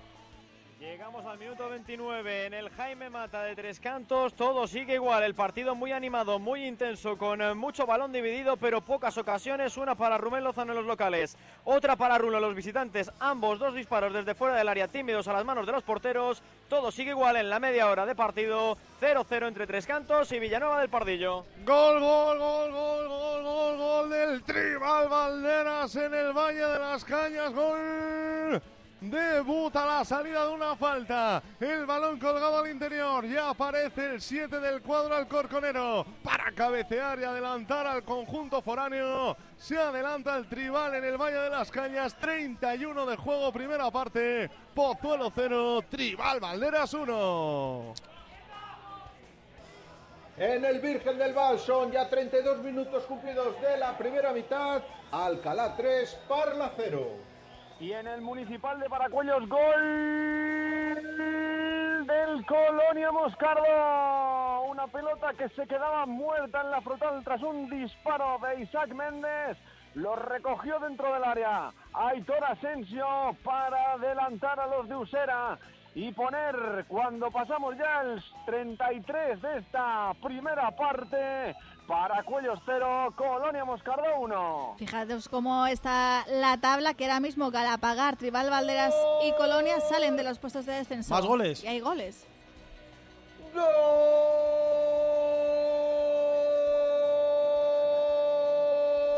del Alcalá en el Virgen del Val. Ahora es Chava el que marca en el minuto 33 de esta primera mitad. Balón a la carrera, balón en velocidad. Está muy lejos de la portería, pero ve a Sito al guardameta adelantado. Le pega con pierna derecha, va en vaselina y además acierta. El cuarto que sube al marcador lo marcó Chava. Alcalá 4, Parla 1, 33 de la primera. Y llegan malas noticias desde el Pedro Escartín y es que acaba de marcar gol el Deportivo Guadalajara en el minuto 31, 1 a 0 pierde el Unión Adarve. Acaba de marcar el Guadalajara, así que malas noticias desde ese campo porque la Darbe está cayendo. Son las 12 y 35 minutos. Madrid al tanto en Onda Madrid. Hoy extended version, ¿eh? versión extendida hasta las 4 de la el tarde. resto. ¿Te gusta, no? Me gusta. Claro que sí. Vamos a por ello. Unas migas, por favor. Unas migas, please. Por favor.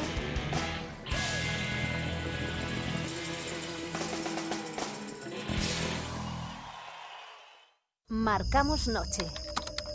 Seleccionamos 50% de nacional y 50% de internacional.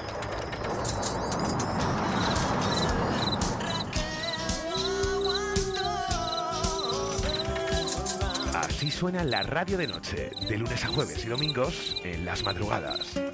Onda Madrid Todo Música con Pedro García de Val. Onda Madrid, todo música. En Carlos Pedrol queremos que empieces el 2024 con una gran sonrisa. Disfruta de tu tratamiento de ortodoncia invisible desde 1.316 euros. Además, te regalamos el estudio bucodental. Sí, sí, completamente gratuito.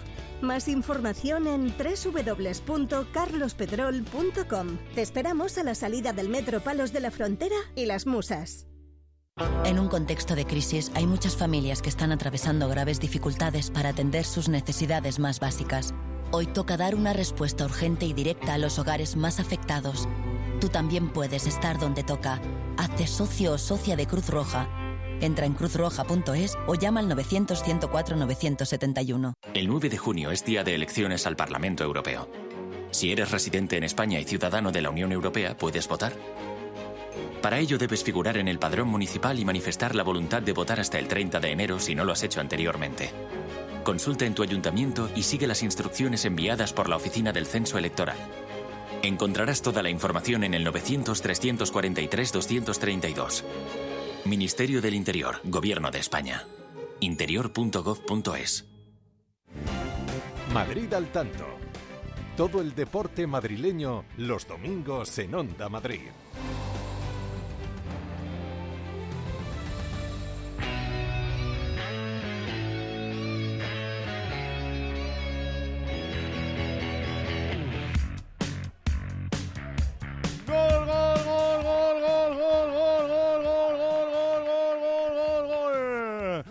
Tribal Valderas en el Valle de las Cañas. El balón al área. No despeja Ivo. Y aparece Duque para poner el segundo al Corconero aquí en el Valle de las Cañas. 35 de partido. Meneando el árbol. ¿Y de qué manera el Tribal? Pozuelo 0, Tribal Valderas 2.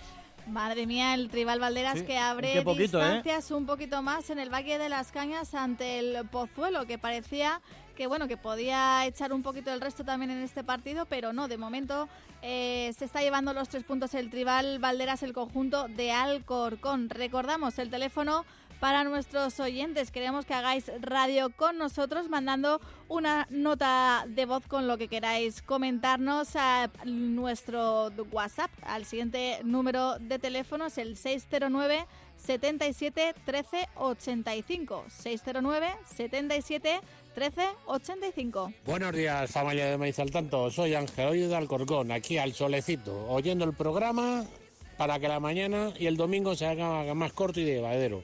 Bueno, que espero que estéis todo bien, cuidaros mucho, abrazos para todos y aquí seguimos a la escucha. Venga, buen día para todos, amigos. Igualmente para ti, Ángel. Ahí está. Chute eh, de sí, vitamina nos acaba de meter ahora mismo, Ángel, di que sí. Al solecito ahí, Gracias. buena vitamina también el sol, eh, la, la energía solar, vitamina A Vitamina D. o D. Sí, es D, no sé, yo me lío. Creo. Luego, Ojo, está, luego está mm. la C, es D, ¿no, Bonilla? La C es la de la esto. naranja, que se No, evapora. eso sí, hombre, pero la del sol es la D, ¿no, Yo Bonilla? creo que la D. Correcto, ahí está. Muy Eh, buena, muy rica la vitamina D, claro que sí. Y el solecito, aunque ya te digo yo que en estas alturas de año tampoco viene mal que nieve un poco más, sobre todo en las altas cumbres, que luego eso es un reserva, eso es agua. Eso es Yo- agua para el verano, ¿eh? Yo con el abrigo de Cazorla, ahí sí que me animo el abrigo de también. Cazorla te puedes subir hasta Peñalara, ya te digo yo, sin ninguna duda. Bueno, vámonos al baloncesto, en este caso baloncesto en juego, para saber cómo están siendo los primeros minutos del partido de estudiantes que comenzaba a las doce y media en el Palacio de los Deportes. Primeros minutos, Nacho Rodríguez, Quique Díaz, ¿cómo va el partido? Bueno, pues estamos merodeando el Ecuador de este primer cuarto. Está cayendo de uno Movistar Estudiantes 6-7 en el electrónico con falta antideportiva favorable a Movistar Estudiantes. Wintering al lanzamiento de los tiros libres, falla el primero. Tendrá ahora la opción de lanzar el segundo. La falta antideportiva clarísima cometida por Pablo Almazán sobre el propio Alec Wintering. Va con el segundo. El segundo, si lo anotan, tendrán ahora posesión. Después del 7 a 7, los seis puntos iniciales de Movistar Estudiantes los había notado todos Kevin Larsen, que está siendo Nacho, eh, la referencia clarísima ofensiva del conjunto colegial en la pintura. Sí, hablábamos del potencial de los jugadores exteriores del Real Betis, con Fresier que lleva cuatro puntos, pero realmente estudiantes con bueno, con Kevin Larsen, con Yannick Ensosa, a pesar de que hoy también, no lo hemos comentado, tener la baja de no solo de Michael Carrera, también sino de Carlos Suárez, pero la posición de 5, Kevin Larsen bueno, es diferencial contra la gran mayoría de los equipos de, de Leporo, pero contra el Betis que no tiene un 5 eh, dominante y que su principal cualidad el juego exterior, pues debe dominar. El plan de partido es meterle balones y lo está haciendo muy bien hasta ahora Kevin Larsen. Bueno, pues 5-15 eh, para finalizar este primer cuarto. La pelota es para Movistar Estudiantes. Ahí está jugando Winterin. Por dentro jugando para Johnny D. Johnny D la saca. Es el propio Johnny D ahora el que recibe en el perímetro. Intentando encimarle Benzin. Juega con Larsen. Larsen de nuevo con Johnny D. Amaga el triple. Prefiere jugar de dos. El lanzamiento no entra. Rebote para Adam Sola. Bueno, pues la pelota que queda ahí rebotada para que vuelva a jugar Estudiantes. 4.50 para que finalice este primer cuarto. La penetración de Wintering consigue anotar, se pone dos arriba. Movistar Estudiantes 9, Real Betis 7. Más dos para Estudiantes. Irene, nos vienen ahora sí buenas noticias desde Guadalajara, ¿no? Claro que sí, ya era hora. Marca el Unión Adarve, empata el, el partido Miñambres. Eh, desde el Pedro Escartín nos llegan estas buenas noticias y la Darbe que recupera esa octava plaza. De momento también buenas noticias para el Sanse que empezará su partido en unos 20 minutos aproximadamente. De momento sigue el 0 a 0 en ese encuentro entre el Numancia y el Montijo. Vámonos, o en este caso nos quedamos en este grupo quinto de segunda federación, pero vámonos hasta la de Cobeña para saber en el tramo final de la primera parte cómo está el partido y para quién están siendo los minutos finales. Ricardo. Estamos en el 41 del primer tiempo, continuamos con el empate a cero entre Ursaria y Mensajero y la ocasión que ha tenido el conjunto local para haberse adelantado en el marcador, el balón filtrado entre la defensa para la llegada de Cristian que dio el pase de la muerte, estaban solos. Izan y Jacobo para rematar, Izan no llegó, se quedó tumbado en el suelo, remató Jacobo, le dio a Izan, le dio en la mano, el nuevo remate de Jacobo fue eh, pero ya el árbitro había señalado la mano previa de Izan. Los dos, para haber rematado cualquiera, podía haber metido el balón en la portería. Al final, uno por el otro, no consiguieron hacerlo. Está teniendo buenas ocasiones el Ursaria para el poco balón, para lo poco que está eh, dominando el partido, pero como digo, las oportunidades más claras las está teniendo el equipo local y esa es la buena noticia de una primera parte complicada porque el mensajero ni mucho menos está demostrando ser el equipo que ocupa actualmente la penúltima posición de la tabla. Ojo que ahora va a tener el conjunto canario una falta que puede ser peligrosa. Está situada sobre el lateral del área grande. Allí han subido hasta cinco jugadores dentro del área para un posible remate. Vamos a ver cómo defiende esta acción el eh, Ursaria. Está el colegiado señalando que ya se puede efectuar el lanzamiento. El balón colgado al segundo poste, demasiado fuerte. Se marchó directamente fuera en el 42 del primer tiempo, aquí en la dehesa de Cobeña, seguimos con el Ursaria 0, Mensajero 0. No se mueve el marcador, también tramo final de la primera parte de los partidos del grupo séptimo de tercera que comenzaron a las 12 del mediodía, así que nos vamos al Soto, a Móstoles, Esther Juanat. Como digo, últimos minutos, primera parte, Móstoles, Las Rozas, ¿para quién? Pues yo creo que para Las Rozas, muy claramente, estamos ahora justo cumpliendo el 44 aquí en el Soto y aunque la primer cuarto de hora ha sido bueno del Móstoles de dominio, eso sí, sin tirar apenas a puerta, la Rozas que ha ido ganando terreno, incluso ha reclamado penalti en una acción eh, dentro del área de Arribas con Enrique Tarrés, no lo, no lo entendió así el colegiado y las Rozas que ha tenido dos ocasiones, esa en la que ha reclamado penalti y otra de Arribas también dentro del área y está muy cómodo sobre el césped. Estamos llegando a este tramo final, veremos a ver la prolongación, no creo que sea mucho de momento, igualdad sobre el césped, igualdad en el marcador 0-0. Vámonos también a Santo Domingo, a Alcorcón, para saber cómo está el partido, cuánto le queda a esa primera parte del Alcorcón Vega la pagar, Antonio. Pues quedan eh, dos minutos más lo que decida añadir el eh, colegiado. Me imagino que será algo porque acaba de detenerse el partido. Está siendo atendido un jugador del Club Deportivo Galapagar por las asistencias eh, médicas del conjunto de la Sierra de Madrid. Una primera mitad marcada por ese tanto que ha llegado en el minuto 26 que ha conseguido Guille para el Club Deportivo Galapagar. A partir de ahí, el filial alfarero que ha despertado ha intentado llegar con más peligro, ha intentado crear peligro a la portería del guardameta del Club Deportivo de Galapagar de Pascu no lo ha conseguido porque también el eh, conjunto eh, visitante en el día de hoy que va por encima en el marcador, está teniendo sus acciones, no está eh, resignándose a defender el resultado, sino que está aprovechando cómo se está volcando el filial alfarero y en jugadas a la contra está buscando el segundo tanto. Ha estado a punto de conseguirlo Guille con una internada por banda derecha, estuvo bien ahí la zaga del filial alfarero para desbaratar lo que podía haber sido el CD2, pero así, máxima igualdad, ha despertado el filial alfarero después de encajar el tanto cuando llevamos ya 43 minutos y medio del primer periodo y sigue la ventaja del Galapagar frente al Alcorcón B. Y en tres cantos, en el Jaime Mata, Alejandro Gutiérrez allí, ¿cuánto le queda a este tramo final de la primera parte?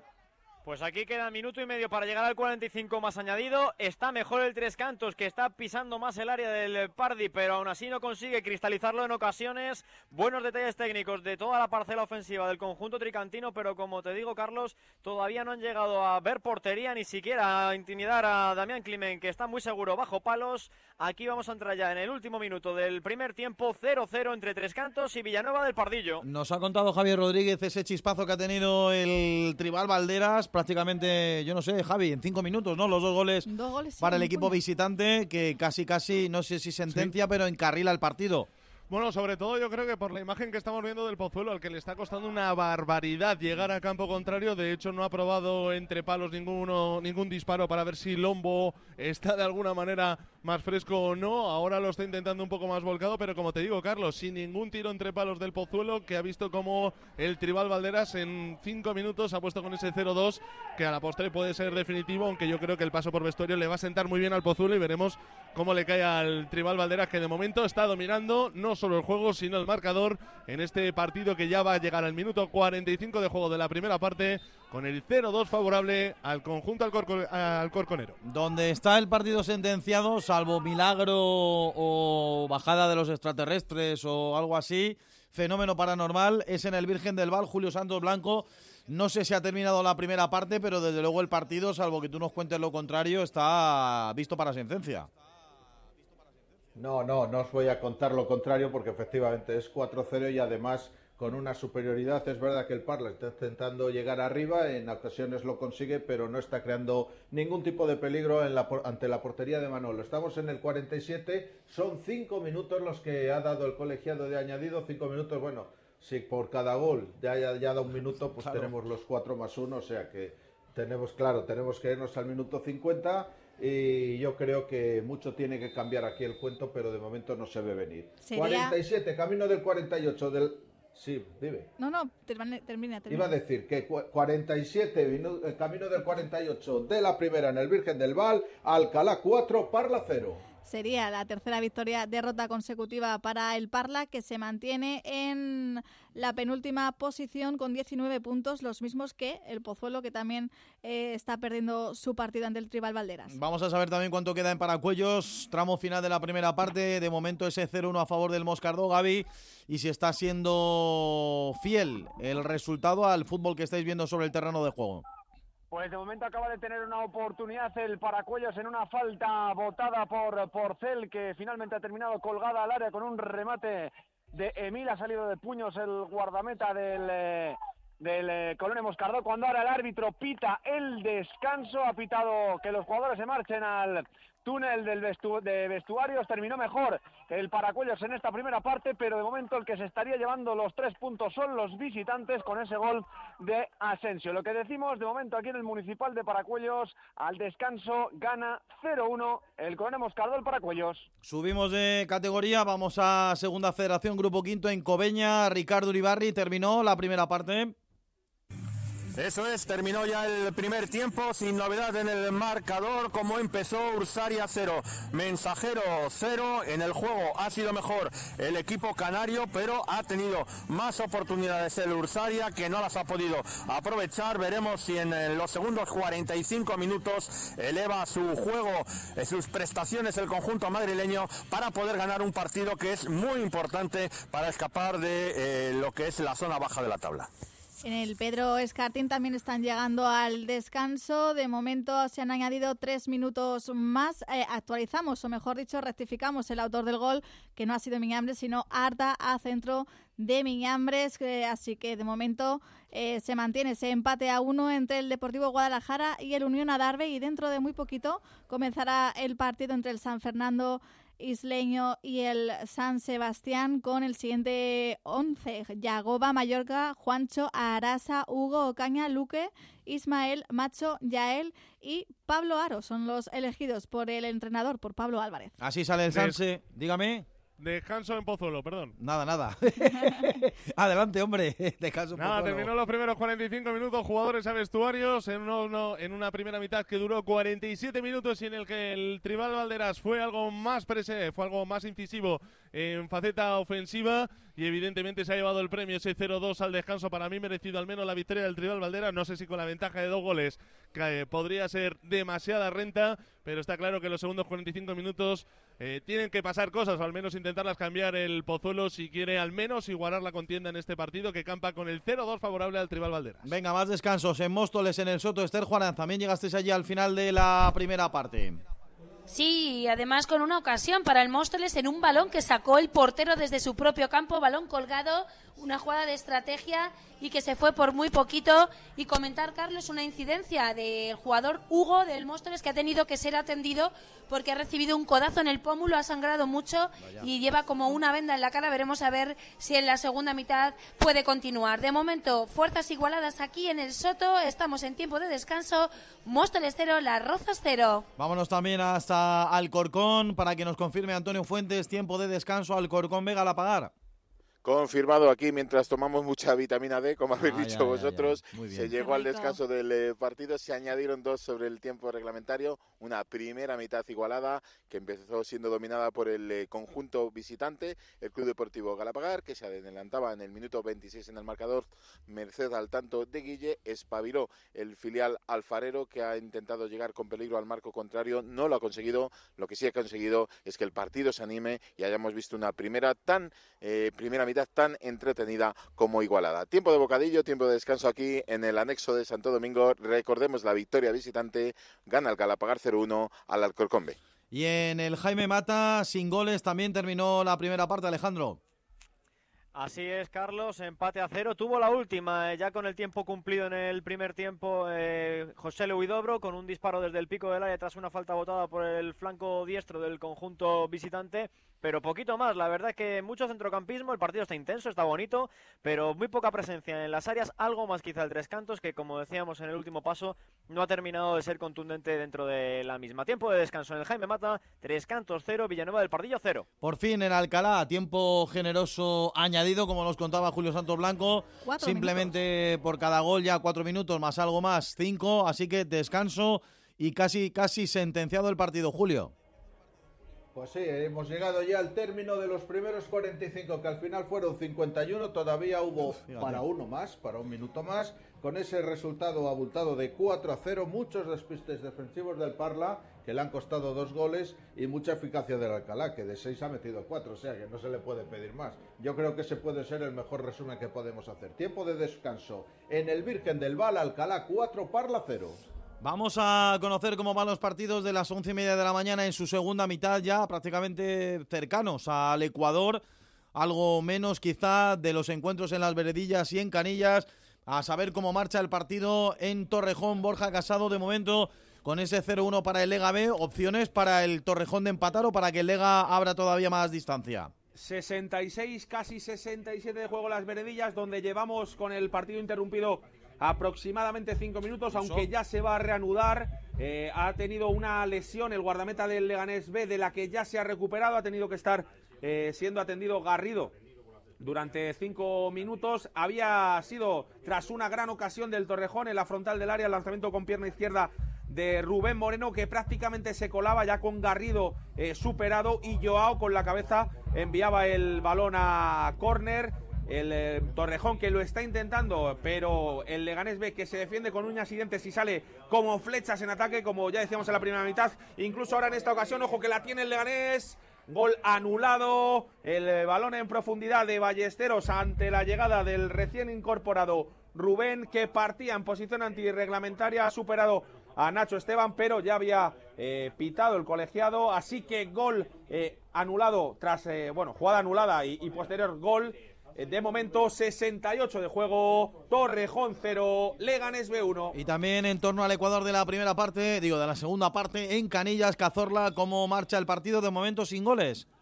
Pues así es, eh, encaramos ahora mismo el minuto 70, se ha aplanado durante muchos tramos el encuentro, pero no por ello hemos dejado de ver ocasiones. El Canillas solo ha tenido una, una internada por la banda derecha de Chengue, cuyo balón acaba disputándolo junto al guardameta del Rayo B, balón que quedó muerto y el disparo de Chozas, la finalización que no consiguió entrar en el fondo de la red, despejó en última instancia un defensa del filial rayista y ahora se está echando hacia adelante. El equipo de Jorge Vallejo ha tenido ya que emplearse a fondo Álvaro en dos oportunidades, una ocasión de Ibarra, que recordemos fue quien firmó la última de la primera mitad para el conjunto visitante y después otra jugada por la banda derecha cuya finalización también consiguió repeler el guardameta del equipo local. Es cierto que el ritmo ha decaído con respecto a la primera parte, pero sí que se han igualado las fuerzas y tomándole un poquito más el pulso del partido el equipo dirigido por Jorge Vallejo. Cuando llegamos al minuto 26 de esta segunda parte, Club Deportivo Canillas 0, Rayo B 0. Estamos a cuatro minutos para llegar a la una de la tarde para que conozcamos quién está siendo el jugón, el mejor de este, de este tiempo de partido de esta mañana en Madrid al tanto, pero tenemos el tiempo justo y necesario para saber cómo va el partido de básquet, partido en el Palacio de los Deportes, Leboro, Estudiante Real Betis, Nacho Rodríguez, Quique Díaz. ¿Cómo van las cosas?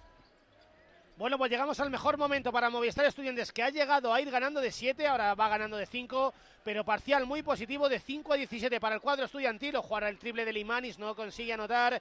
El rebote es para el equipo verde y blanco, que hoy viste totalmente negro. Ahora la falta cometida sobre Eddie Polanco Tavares. Este es dominicano, nada que ver con el del Real Madrid, con Eddie Tavares. Faltan siete y medio para finalizar este segundo cuarto. Los mejores minutos del partido para Movistar Estudiantes, que ahora mismo vence de 5, Movistar Estudiantes 28, Betis 23. ¿Cómo está siendo, Nacho, el partido de estudiantes de momento en estos primeros minutos? ¿De menos a más? Sí, sí, muy, muy buenas sensaciones, ¿no? Teniendo en cuenta la- la- las bajas que tiene de tres jugadores muy importantes. Hoy Pedro Rivero eh, está planteando defensas alternativas, individual, con zona 1-2-2, que está confundiendo un poco el ataque del, del Betis y lo que decíamos en la anterior eh, conexión, gran Kevin Larsen con ocho puntos y gran dirección también de, de Alex Wintering. Ha salido Leimanes con, do- con dos triples y las sensaciones son, son muy positivas, el equipo muy metido y además con un gran ambiente hoy aquí. Al final, Quique, lo que comentabas, ¿no? En cuanto a público se refiere, en torno a 5.000 espectadores. No, no, más, más, más, más. No, no, eh, la grada, tú que conoces bien el Palacio Carlitos, eh, sabes que enfrente de, de la, de la grada hay una, o mejor dicho, enfrente de la posición de comentarista de Onda Madrid Sí. hay, hay una grada, bueno, pues esa está hasta arriba llena de gente. La que no está tan llena es la zona, la calle, digamos, la grada de la calle Goya, Sí. que sabes que es la más alta de todas, Sí, que sí, es la que está a la derecha de la cabina. Esa está, yo creo que solo han abierto hasta la mitad y esa está eh, totalmente vacía, pero el resto, yo te diría que estamos aproximadamente 8.000 personas hoy aquí esta mañana en el Palacio. Tremendo. No, no, es un entradón y esperemos que vaya y siga creciendo la expectativa de público, porque yo creo que Nacho eso también va, yo creo que con la andadura de estudiantes, ¿no? Si la gente va viendo que el equipo sigue arriba, sigue consolidándose y sigue estando y acariciando cada vez más el ascenso a la CB, eso va a hacer que aún vaya más gente. Está claro, ¿no? El, el equipo, bueno, el estudiante tradicionalmente un club social que ha traído mucha mucha gente, muchas familias eh, que venían al palacio, ¿no? Pero ahora ya no ve, ve, muchos niños también, pero ve mucha gente entendida al baloncesto, sabiendo la, la trascendencia del partido de, de hoy, el, bueno, la clasificación que tiene que tiene estudiante y que lo que comentábamos al principio, una, creo que esta temporada una, una gran op- oportunidad. Además el equipo eh, tr- transmite muy bien entrenado por, por Pedro Rivero y hoy, hoy se nota que bueno, el partido de la, de la grande ocasiones de, ganar el partido, de seguir, de seguir arriba y, el público en Madrid lo, lo sabe. ¿no? ¿Cómo lo dejamos, Kike? Que nos vamos a la rueda del pibe. 7-16 para finalizar el partido. Ha reaccionado el conjunto sevillista. Movistar Estudiantes 28, Real Betis 28. Pues empate en el marcador de momento, máxima igualdad en este Estudiantes Real Betis Balompié. Como digo, llegamos a la una en punto de la tarde, Madrid al tanto en Onda Madrid. Vamos a conocer quién está siendo el jugón de este momento de la mañana, de los partidos de las once y media que encaran ya la media parte definitiva y de todos los partidos de las doce que comienzan en breves instantes el segundo tiempo. Rueda del pibe en Onda Madrid.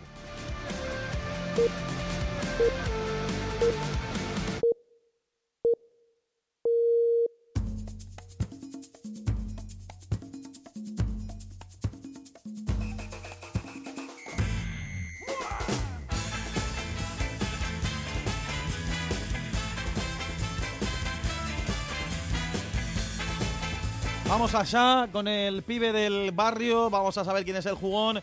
Así que comenzamos esta ronda informativa con minuto de juego y resultado. Y como digo, sabemos quién está siendo el futbolista o el baloncestista más destacado. Por ahí comenzamos, por el Palacio de los Deportes, Estudiantes Real Betis. Cuéntanos, Quique Díaz. 6.26 para que finalice este segundo cuarto e irnos al descanso.